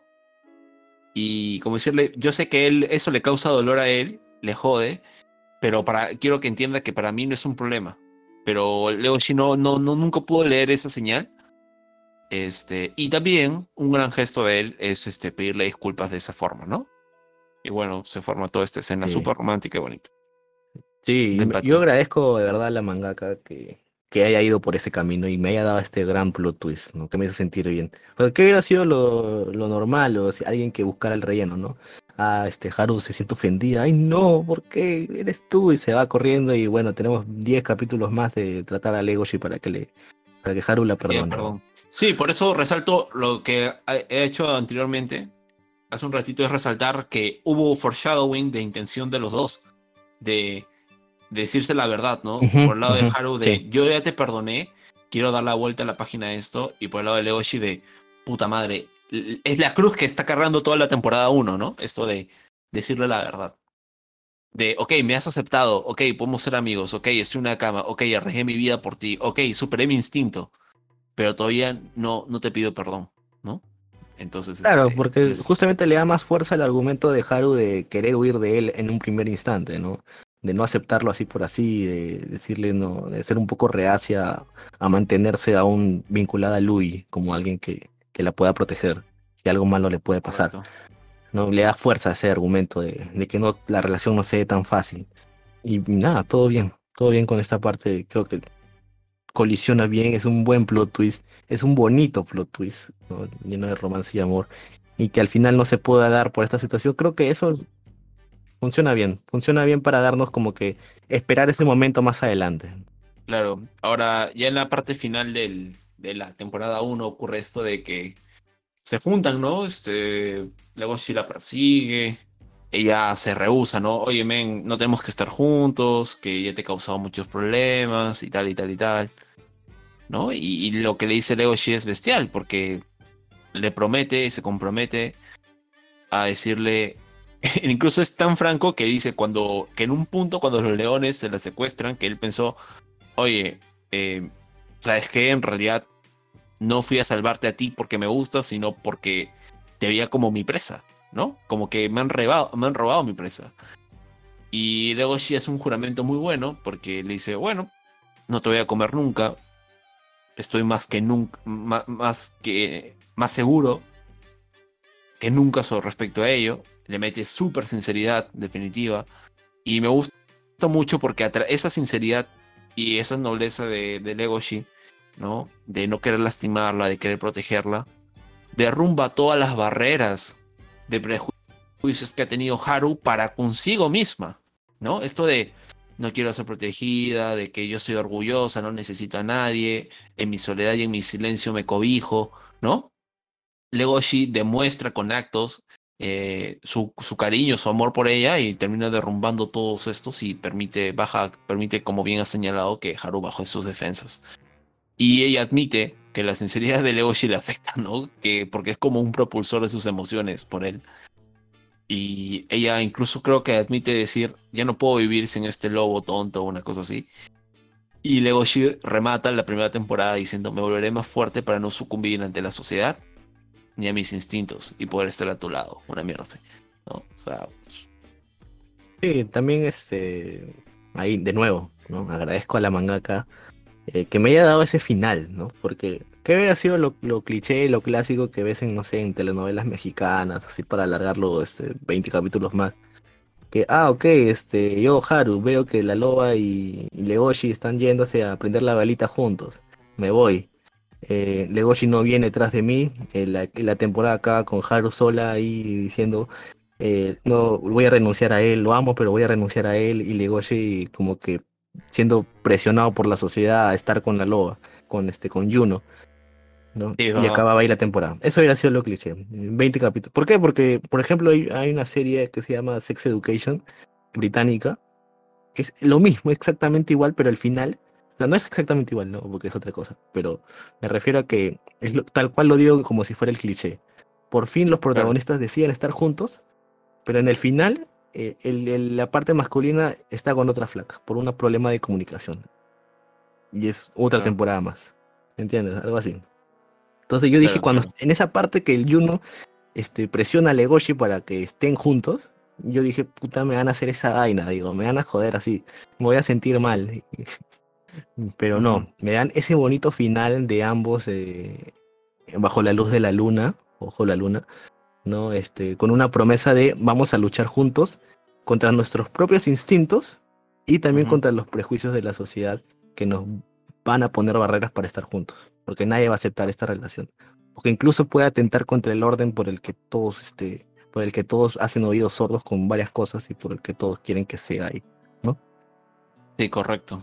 Y de hecho, la aprobación del amor de ellos dos, o por ejemplo, que uno de los dos sea un Vistar, o que los dos ganen el premio a ser Vistar, aunque no creo que Haru, lo veo raro. Este, eh, pero digamos que Legoshi gane el Vistar, podría tumbarse, por ejemplo, este prejuicio de que no puede haber sexo interracial, ¿no? Se lo, lo legalizarían. No habría inconvenientes. Ahora, este, claro. es, es, es, es, es fuerte lo que, lo que mencionas porque justamente una de las de las mayores trabas que ha tenido Haru es este su propio estigma de presa, ¿no? Su rol que ya sabe eh, actuar tan bien. Y recordamos esa escena icónica que es cuando quieren follar y el cuerpo de Haru se entrega a las fauces de, Lo- de Goshi y creo que le dice algo como que son mis instintos los que me advierten que amarnos es un error, ¿no? Un error terrible. Entonces, este. Es bueno que no una serie termine bien, lo cierre. Estén o no estén, no me importa, pero ciérralo, ¿ok? Y que no se no juegue a esa ambivalencia del amor especulativo, ¿no? De, de ah, va, míralo, se van a, se- el beso se viene en la segunda temporada, ¿no? De hecho, no hay beso acá, pero entienden el punto, ¿no? El punto es de, que no sea algo tan superficial. Esto es un amor construido con detalles muy buenos narrativamente que se van amalgamando en, un intento de superación de, prejuicios, en un intento de superación de temores, en un intento de lucha con otros y lucha para con uno mismo. Incluso lucha con otros, me refiero, por ejemplo, lo de Bill con Ge- Legoshi, que es este tema de qué es ser un carnívoro, eh, la moral de Legoshi es verdadera, es falsa, es fingida, ¿no? Y si es fingida, eh, él puede permitirse eso, todo ese tipo de detalles, y Legoshi los enfrenta y los sabe eh, superar. Dicho sea de paso, la parte de la actuación, que, que toda esta actuación, la pelea con Podemos este, hablar, con de, hablar de Legoshi de paso, centrarnos en él. Sí, claro. Es muy bueno todo el aspecto de, de, de Legoshi. Por ejemplo, hoy también eh, hay una escena muy buena, tal vez hablando un poco de, de, de las escenas que también me gustaron en el aspecto de Legoshi. Es cuando él toma la iniciativa de que los nocturnos tienen que proteger a los, a los herbívoros, ¿no? Hagan un círculo y protéjanlos. Y todos se ponen como en plan Power Rangers, ¿no? Este. Formación, formación. Ajá, sí. Claro, y te das cuenta que literalmente, me gusta este detalle, eh, eh, no sé, de, de reino animal, biológico, de que literalmente los animales herbívoros no es que no puedan ver un poquito, no ven nada en la oscuridad, nada. Por eso un nocturno tiene mucha ventaja, ¿no? En el tema de la caza. Y Haru Sí. básicamente caminaba, caminaba entre, entre, entre tinieblas. Y es que este, lo que pasa es de que no sé si es algo que nosotros, hay- alguien haya experimentado, ¿no? Pero por ejemplo, Campos, si tú te vas a la, a la parte sierra de nuestro país, subes a un, un cerro, un descampado, y te, No, no te ves da la noche y no hay luz, no, hay luz, no hay luz este, pública, no ves ni mierda. bro. Sí, de negro. hecho en la, sierra, en la sierra a veces, por ejemplo, antiguamente, bueno, la- la- cuando fui de niño, te decían que si querías ir al baño, ¿no? Por ejemplo, hay una fiesta patronal, ¿no? Para que la gente se dé una idea, muchas de nuestras culturas en la sierra hacen fiestas patronales, lo que son fiestas de tres, cuatro días seguidas ininterrumpidas, que la gente se junta y comienzan a tomar, chupar, eh, hacen diferentes actividades, ¿no? Comida, pero todas muy armoniosas y con un, con un, este, con un ambiente familiar. Y este, se juntan comunidades y tal. Pero el, chi- el chiste es llegar a ese punto donde es la fiesta, ¿no? Y entonces este, eh, vas a tientas oscuras y si te olvidas la linterna, te jodiste. Y la idea es caminar, por ejemplo, con el que más sabe, ¿no? El abuelo o el- el- la persona más anciana o tu tío que conoce el terreno. Eso de conocer el terreno en la sierra peruana no es un tema menor. Eh, es importante, porque si no puedes pisar mal y te caes por un barranco. O sea, de verdad no ves ni, ca- ni carajos, ¿ah? Ese es un detalle. Ahora asumo que ya 2021 vas y mínimamente tienes una linterna, ¿no? O tienes tu, tu, tu celular, celular, prendes tu internet. Entonces, este, claro, eh, igual este, pero sí, o sea, este tema de no pueden ver absolutamente nada y ves la cámara, la camadería del grupo de ellos, porque ves el resto de gente y todos saliendo corriendo de un lado para otro, pero el club de teatro muestra un ejemplo de, eh, de la, del pináculo de la civilización, ¿no? Los eh, carnívoros protegiendo a los herbívoros. Ahí Louis puede sonreír y estar orgulloso de su grupo, de ese grupo animal, ¿no? Porque le hicieron muy bien, gran, gran, gran ejemplo. Yo creo que eh, a mí me pareció, una- como te comenté también, este, una de las escenas más interesantes es cuando Legoshi se ve, se enfrenta al mercado negro, ¿no? A la existencia del mismo. Y tienen esta prueba del, del mendigo que le ofrece los dedos a cambio de dinero. Y el, y el, y el tigre Bill dice, Claro. yo voy Olin. Sí, sí, sí, claro, o sea, el mercado negro, el tío que vende sus dedos, ya saben, niños y niñas. Eh, por eso es importante estudiar, ¿no? Porque si no vas a terminar por ahí vendiendo tus órganos. De hecho, pasa en la vida real, ¿ah? Ojo, ojo con eso, ahí la dejo picando. Ya, entonces, la creación de un mercado negro se debe a cubrir la demanda, ¿no? A que tienes que cubrir la demanda por parte de un ofertante de alguna necesidad prohibida por la ley. Sí, eso es un mercado negro, chicos. O sea, no, no, no puedo decirle nada a Bill, ¿no? Porque, o sea, me pi- pienso como Lego. Si no puedo decirle nada a Bill, mi discurso es hipócrita porque yo babeo cada vez que pienso en Haru. No sé, es como el alcohol. Yo tengo un amigo que me decía muy mal por emborracharte, pésimo. ¿Dónde están tus valores, tu respeto por la iglesia, tus padres? Y al día, al mes siguiente, él es un borracho y consume cocaína. Entonces, ¿no? Hay este tema, este discurso de la moral, doble moral. Si vas a criticarme, critícame tú siendo ejemplo de lo que pregonas, ¿verdad? Entonces, este, Bill, en buena medida, quería poner a prueba a, su- a sus amigos, y entre ellos en sí, ¿no? Y había este debate de no podemos ir en contra de nuestra naturaleza, por eso existe el mercado negro, eh, por eso no hay, eh, eh, eh, incluso están caminando como que por el día, y dice, esta es la razón de por qué en esta ciudad la gente se lleva tan bien, porque existe el mercado negro, porque los carnívoros vienen acá, ¿no? Entonces eso es un poco claro. raro porque dice, ok, pero si van ahí, entonces ¿por qué ha habido ataques? Entonces luego tú tienes la cuestión de los Shishigumi devorando y buscando carne fresca, o sea, siempre hay una necesidad de ir a por más, ¿no? Este, siempre hay una necesidad de seguir experimentando o poder este, eh, buscar ese deleite y ese placer sin, respet sin ningún tipo de respeto por las libertades de otros seres, ¿no? Este, o, o seres humanos, bueno, en este caso seres animales. Entonces, es brutal, ¿ah? Muy bueno ese, este, esta presentación del mercado negro, porque le presenta a Legoshi el paradigma de, de, de saber, oye, ¿qué soy? ¿Debo comer? ¿No debo comer? ¿No? Es como que, no sé, pues a un sacerdote que le pongan a toda la mansión Playboy ahí, ¿no? Desnudas. o ¿Qué, qué, qué tengo que hacer? ¿Rezar? O hay follar? una, una guardería. No, no, perdón, perdón. No me funen. Sí, sí, tal cual. Lo- me- y entonces, este, no sé, es como que me pongan a mí una licorería, ¿no? Y mi gang es gratis, amigo. ¿Qué quieren? ¿Que no lo tome? Obvio que lo voy a tomar. Pero Legoshi no, Legoshi muestra firmeza, muestra convicción. De hecho, no tanto, ¿no? Porque babea y tiene ganas, tiene- le entran unas náuseas terribles. Y este. que se enfrenta de nuevo, ¿no? Claro. Se enfrenta Claro, a es- pero- es que ese instinto que se despertó ya en el primer capítulo, ¿no? Se enfrenta Pero a esta- este enfrentamiento de Legoshi, toparse con el mercado negro, es similar a lo que tuvo que pasar Louis, ¿no? Porque ambos tienen su vida en el colegio, en la secundaria, pero incluso también Haru, ¿no? Tienen su vida. Pero otra cosa es ya estar frente al peligro real inminente, ¿no? De, de ser devorada o de devorar. En el caso de Haru, ser devorada. En el caso de, de, de Legoshi, devorar. En el caso de, de, de, de Louis, poner realmente sus ideales y su moral a prueba en un escenario de decisión, en un escenario donde ya la vida está en juego, ¿no?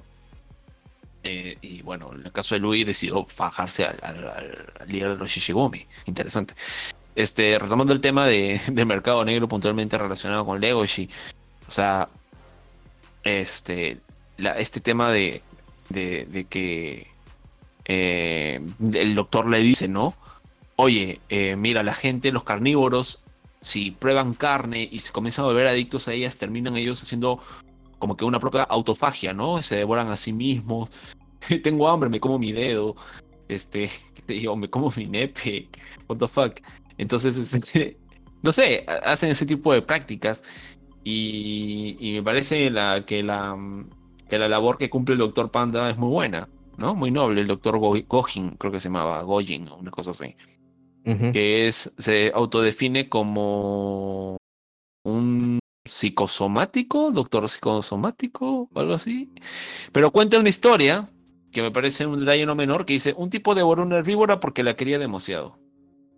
Lol. Sea, hay, hay casuística también. Ajá. Por eso digo, Claro. no, no, ojo que no, no descarten de que haya habido más este, parejas interraciales. Exacto. Y que por, por se juraron amor eterno y terminaron, terminó mal la cosa. Ojo. Mm, mm. Y bueno, y el súper detalle que mencionaba Lux, ¿no? Que finalmente aparece a Oba. Ahí dice, no pude comer el dedo, pensé en nuestros amigos y me dieron náuseas. Y Legoshi llora, le invade una catarsis inexorable que arremete todos sus cimientos, desde sus valores, desde todos sus instintos, todo el recorrer de su infancia totalmente eh, solitaria, ¿no? Y todos esos silencios, todas esas dudas finalmente son correspondidas por las palabras de Aoba, porque se da cuenta que no es, no es un caso aislado, no es uno en un millón, sino que la generación de él tiene esa consideración por los herbívoros. ¿Entienden? Eh, es como que, o sea, Legoshi su encuentro con el mercado negro y con lo que le dice Panda, recordemos que está fresco todo Ajá. eso, es que el mundo es cruel. No es tanto como lo pintan en su, en su colegio, por decirlo así. Es ¿no? correcto. Hay mucha violencia, hay, hay mercado negro venden carne, te dicen de que bueno, vienen, vienen de hospitales de gente muerta, ¿no? Pero no puede ser que no, ¿no? Puede ser que no. Obvio. Tienes el equipo, el ejemplo del mendigo, ¿no? Entonces él en este momento se siente solo. Él es un, un- un- tiene que él solo enfrentarse al mundo, ¿no? Pero la, el, la, existencia del discurso de Ao- Aoba para abrazarlo y decirle, no estás solo, amigo. Yo también pienso en nuestros amigos, ¿no? Pienso en que si yo sucumbo ante, ante mis instintos, de alguna manera u otra los, los estoy traicionando a ellos también. Correcto. Y lo, lo cool es ver esta nueva tendencia natural, ¿no? De los carnívoros querer vivir coexistiendo con los herbívoros, ¿no? Como que ya comienzan a intentar usar la razón y la emoción para poder superar sus instintos. Y quién sabe si tal vez, acuérdense que la teoría darwin- darwiniana te habla siempre de la evolución, ¿no? Constante, de adaptarse a entornos cambiantes. El CB, ya lo saben. Y este, y te habla de que quién sabe si tal vez Aoba tiene un hijo en el gen de Aoba, ¿no? Metafísicamente, incluso genéticamente, ya está ese respeto irrestricto por los herbívoros. Y se genera una línea de sucesión genética con ya es eh, con ese, con ese valor, con esa conducta moral ya de por medio. Algo que yo siempre le he comentado a Lox es, por ejemplo, que yo creo en la mejora generacional de, la, de los valores morales. un, un ejemplo puntual. Mi abuelo era un machista asqueroso, ¿ya? He visto, por ejemplo, el papá de mis primas es, también es un machista asqueroso.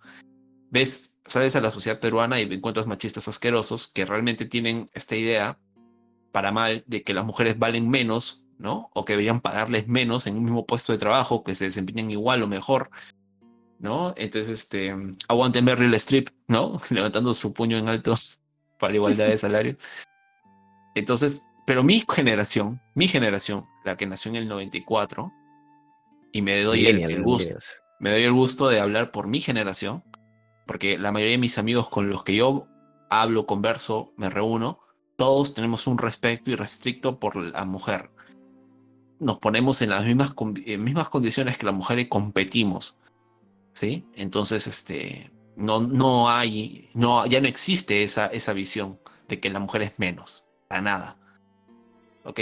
Entonces, este, aguante Marie Curie. Entonces, eh, yo creo que Legoshi parte también de esa visión progresista, ¿no? Bueno, no creo que la, que la mujer sea respetada más o no sea una visión pro- progresista, pero entienden el punto que para el anime el hecho de que un carnívoro no como un herbívoro sí lo sea, ¿no? Entonces, este es bestial. Es un golpe muy fuerte. A mí me gustó mucho porque eh, en retrospectiva, ya habiendo visto la temporada 1, no encuentras un momento de una catarsis de dolor de Legoshi, ¿no? De porque incluso él pensó que el panda lo iba a matar. O sea, lo secuestró, lo puso, lo amarró. Y dijo, bueno, si no te libras de tus deseos, no, no sales de acá, amigo, ¿no? Entonces, Sí, este, claro. sintió tan fallido, o sea, por un momento Legoshi decidió tal vez abandonarse y tumbar todo lo construido, todo lo avanzado, ¿no? Eh, y, y bajarse todo, pa. Si él en ese momento cedía frente al, frente al deseo de comer el dedo de una cabra vieja y moribunda y vagabunda y de mala muerte que está en un estado paupérrimo en la peor zona del- de la ciudad, ahí mismo se acababa. Legoshi moría y si los valores de Legoshi morían y si se encontraba con Haru, lo más seguro es que se la tragaba. Así que bien Legoshi aguantando, bien Aoba dando el sustento, empatía final definitiva, eso es amistad, 10 de 10. Y también me parece interesante la, amistad que tiene Jack con Legoshi, ¿ah? Quería resaltar eso, porque Jack es un amigo que no solo sabe escuchar, sino que no es metiche, ¿no? Ese es este. Es como que se conocen tan bien que ya saben que no necesitan abrazos, simplemente hablar, listo, se acabó, punto final. Y este. Y me parece interesante cómo el- la, la preocupación genuina de- de Jack hace que Legoshi pueda admitir algo, como el hecho de que cuando se peleó con Bill, ¿no? De que finalmente Bill le da esa chance a, oye, nunca has liberado tu fuerza de carnívoro, nunca te has sentido carnívoro. Puede, te doy yo esta chance, ¿no? De serlo, enfréntame. Y Legoshi se desahoga y cae obviamente en las obvias provocaciones de, de Bill. Incluso esto de, ja, ¿sabías? ¿Cómo sabías que la sangre de coneja la has probado antes? ¿No? ¿Dónde has estado? ¿No? Ahí lo Este, cagó. el- lo cagó. Lo cagó, le provocó más. Y Legoshi se da, se da por sentado de que, oye, este tema de usar mi fuerza, ¿no? Usar mi lado carnívoro para desahogarme, me molesta que me haya gustado, ¿no? Pero me gustó, me encantó desahogarme de esa forma, ¿no? Y veamos que luego es mediante la violencia y su instinto salvaje que eh, nuevamente Legoshi busca esta vez no desahogarse para un fin egoísta, sino para poder salvar la vida de la persona que ama, que es este Haru. Entonces, la pelea de Bill sustenta luego que Legoshi pueda hacer este power up o este rage mode, ¿no? Este, muy bien. No es algo como que no.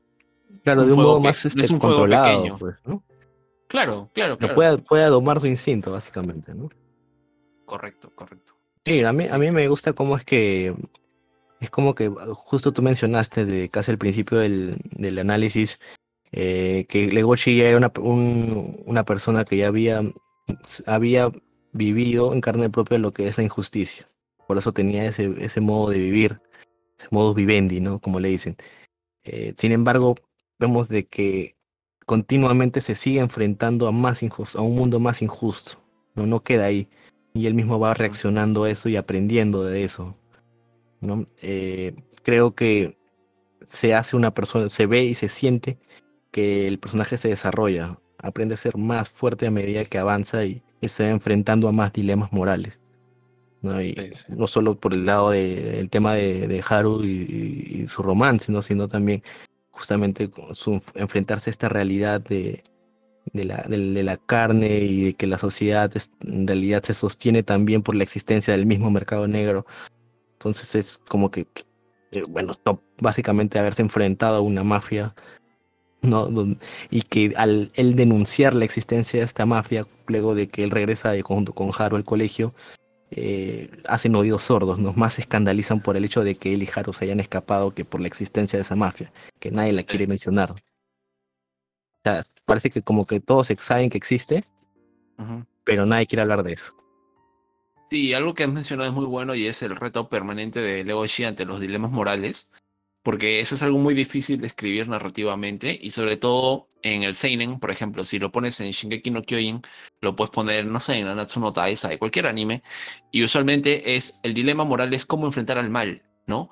Pero Legoshi no se detiene en, en definir qué es bueno, qué es malo, sino desde su perspectiva quiere saber cuál es la naturaleza correcta de todo, ¿no? De su comportamiento, de cómo tendría que reaccionar, si es coherente, si no es coherente, si de verdad debe aceptar eh, no comer herbívoros, debería darle una probadita, ¿no? Este tipo de detalles. O sea, el mangaka acá plantea cosas muy interesantes, porque lo que digo es de que, imagínense si Legoshi se comía la carne del viejo, se tumbaba todo el personaje, ¿no? Entonces, este, felizmente no lo hizo, sino hubiésemos tenido un Dark Legoshi, ¿no? What if? What if? Y aparece en la portada el viejo Legoshi tragándose el dedo del viejito.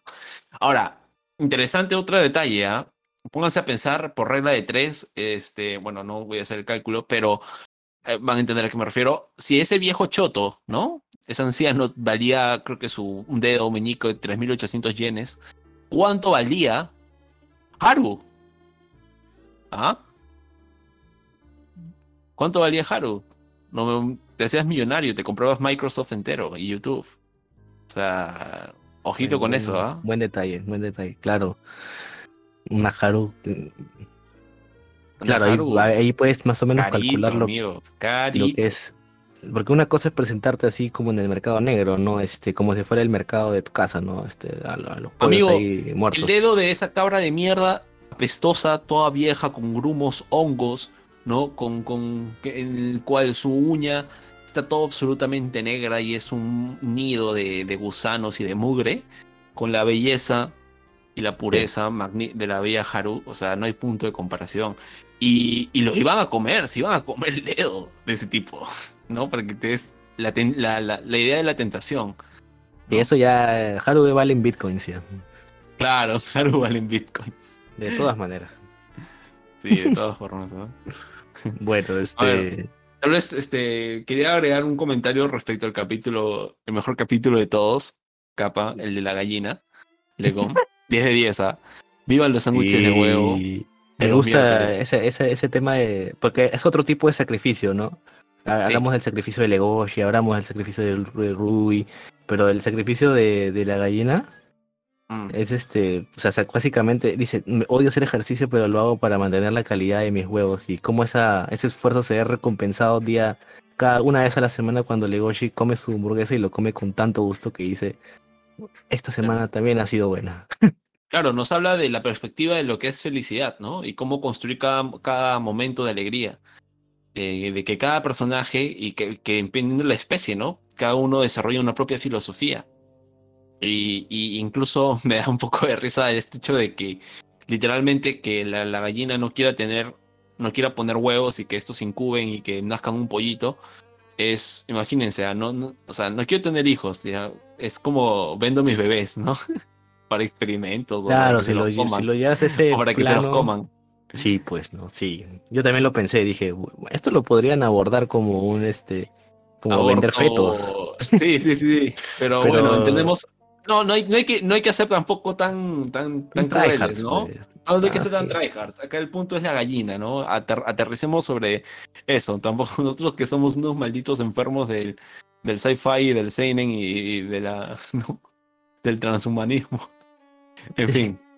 Sí, no, y este, me me gusta que al final, no sé si te diste cuenta que en el final sale, ella está corriendo como siempre y aparece otra gallina detrás de ella en la misma rutina.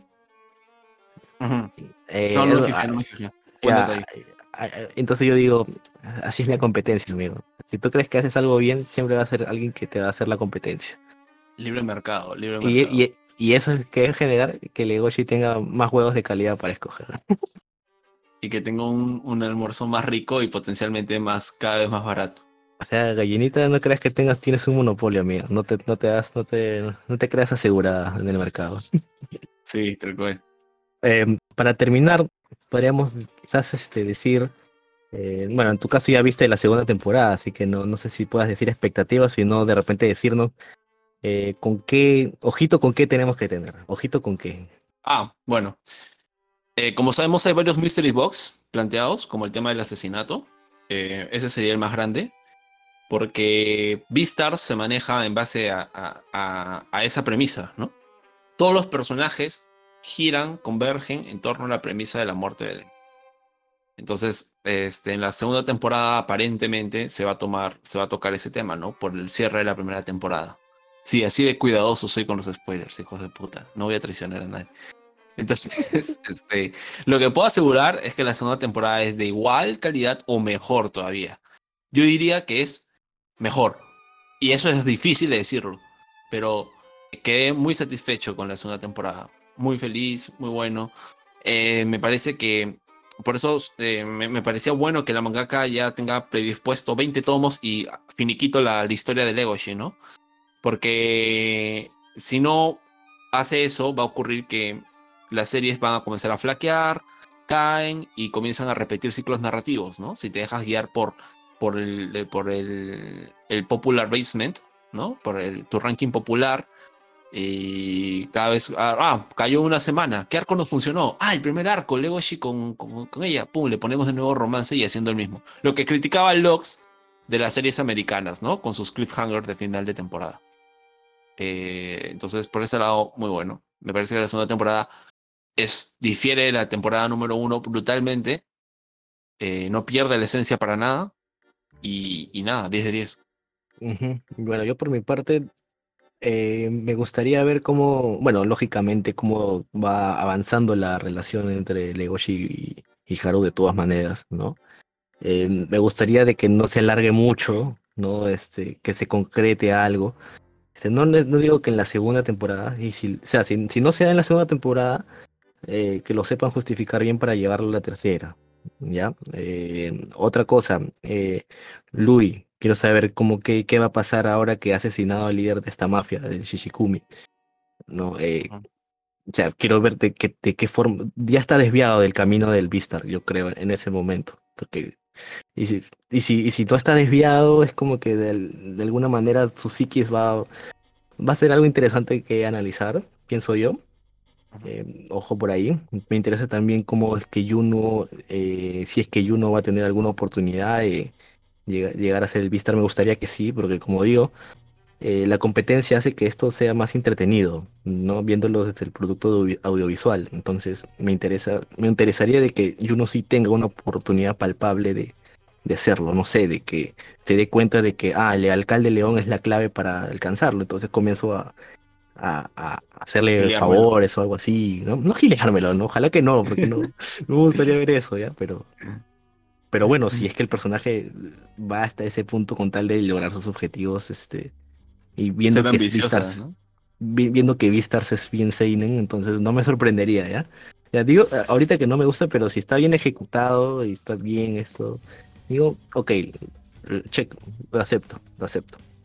Lo, lo que a mí me gusta, tal vez para dejar como reseña final de, Ujú.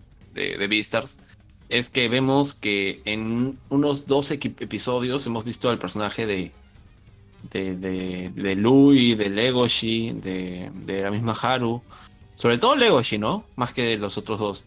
Ir de estado A, estado B, estado B, estado C, estado C, estado D, ¿no? En cuanto a sus emociones, eh, tener nuevos ideales, agregar unos nuevos, eh, cómo relacionarse. Entonces, Y ojito el que en- desarrollo de personajes 12 se capítulos, siente ¿ah? en todos. O sea, sí, por eso. 12, la mitad de una temporada normal de anime. sea, Por eso, por eso te digo, ha estado de A a B, de B a C, de C a D, y podría ponerme qué significa cada uno, pero bueno, ya entenderán. hay, animes de 27 capítulos y no logran llegar a eso. Sí, sí, tal cual. Entonces, este, es muy interesante la propuesta de Visters. Creo que hemos desglosado absolutamente todas las perspectivas, sobre todo eh, de Lu y de Haru, ¿no? Respecto a la sociedad, respecto a sus roles, respecto a sus instintos, respecto a sus ideales, eh, también del mismo Legoshi, ¿no?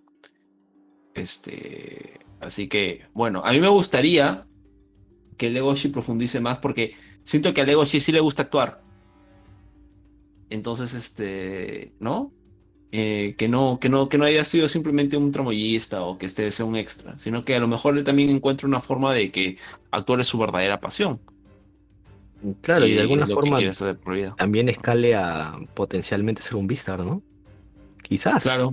Claro, a mí me gustaría, no? por ejemplo, por Que nuestro prota sea el Vistar. Sería bueno.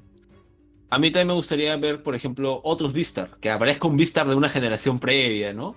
O de A otro cole. tuvo.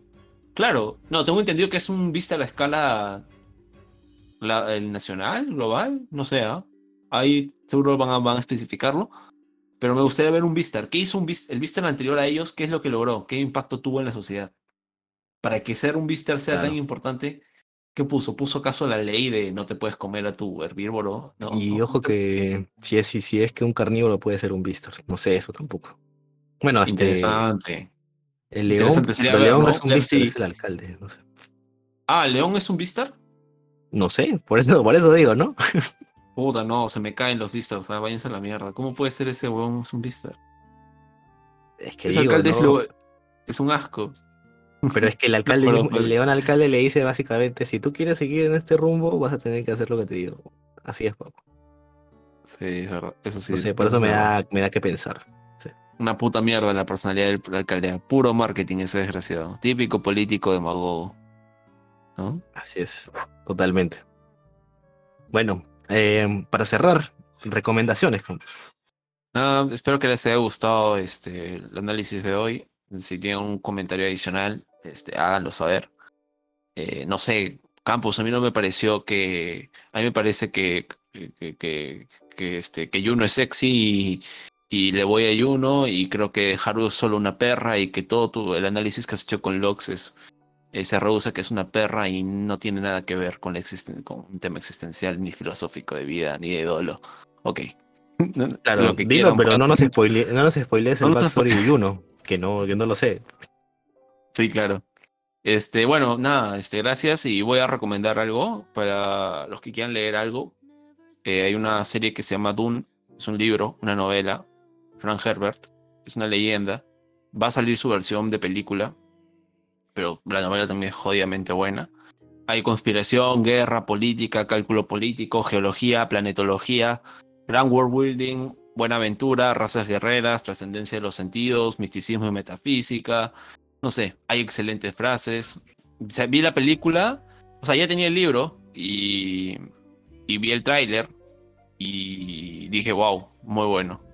Muy bueno, me gustó porque es un tráiler bien hecho. Es un tráiler que, por ejemplo, solo usa frases legendarias de la, de la novela y que son justamente como rezos, ¿no? O bienaventuranzas. Que están en el libro tal cual. Así que me pareció un buen tráiler y dije, oye, qué chévere. Con respecto a manga, recomiendo, eh, creo que ya lo recomendé, pero recomiendo un manga que se llama Blue Lock, que también va a salir en un anime. Eh, tengo entendido que está confirmada la producción de anime. Es de fútbol, y acuérdense de mí, ah, la va a romper ese anime si llega a tener la intensidad y el ritmo que tiene el manga. Y para los seguidores de Bleach, eh, salió un número especial de Bleach. Eh, no lo he visto difundido en, en páginas hispanohablantes, por eso les digo.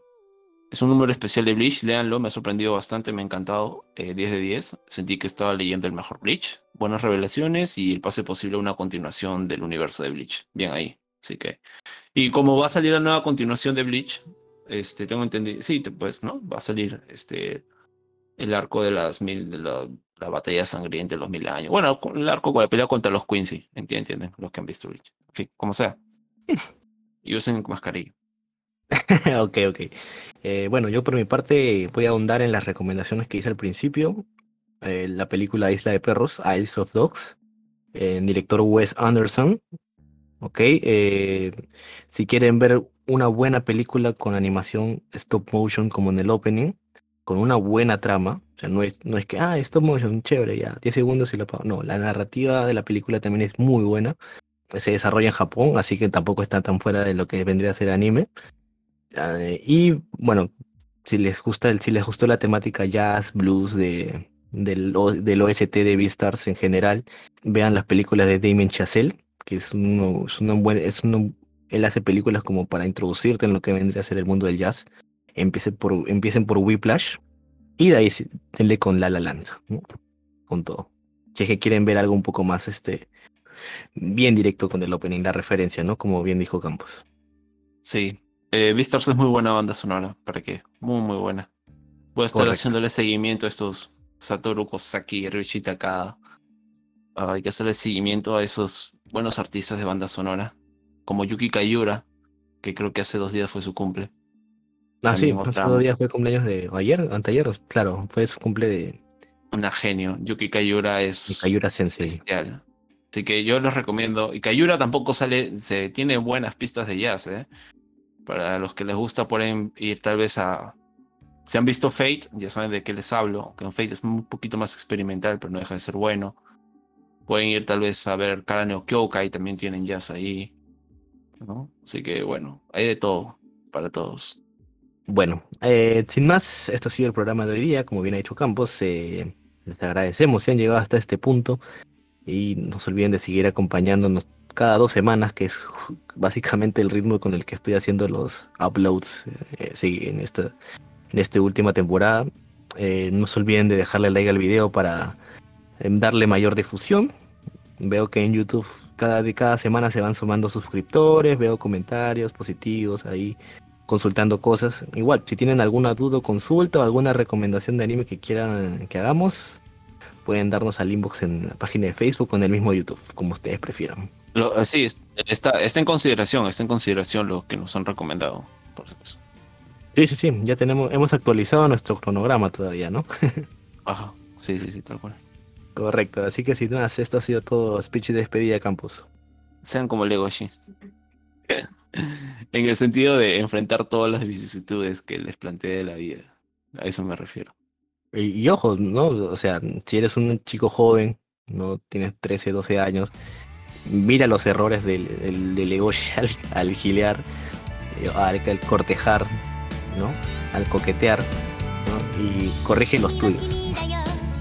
Trata de mirarlos, no cometas los mismos errores.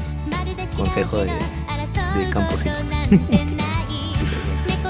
Así que sin más, sayonara amigos.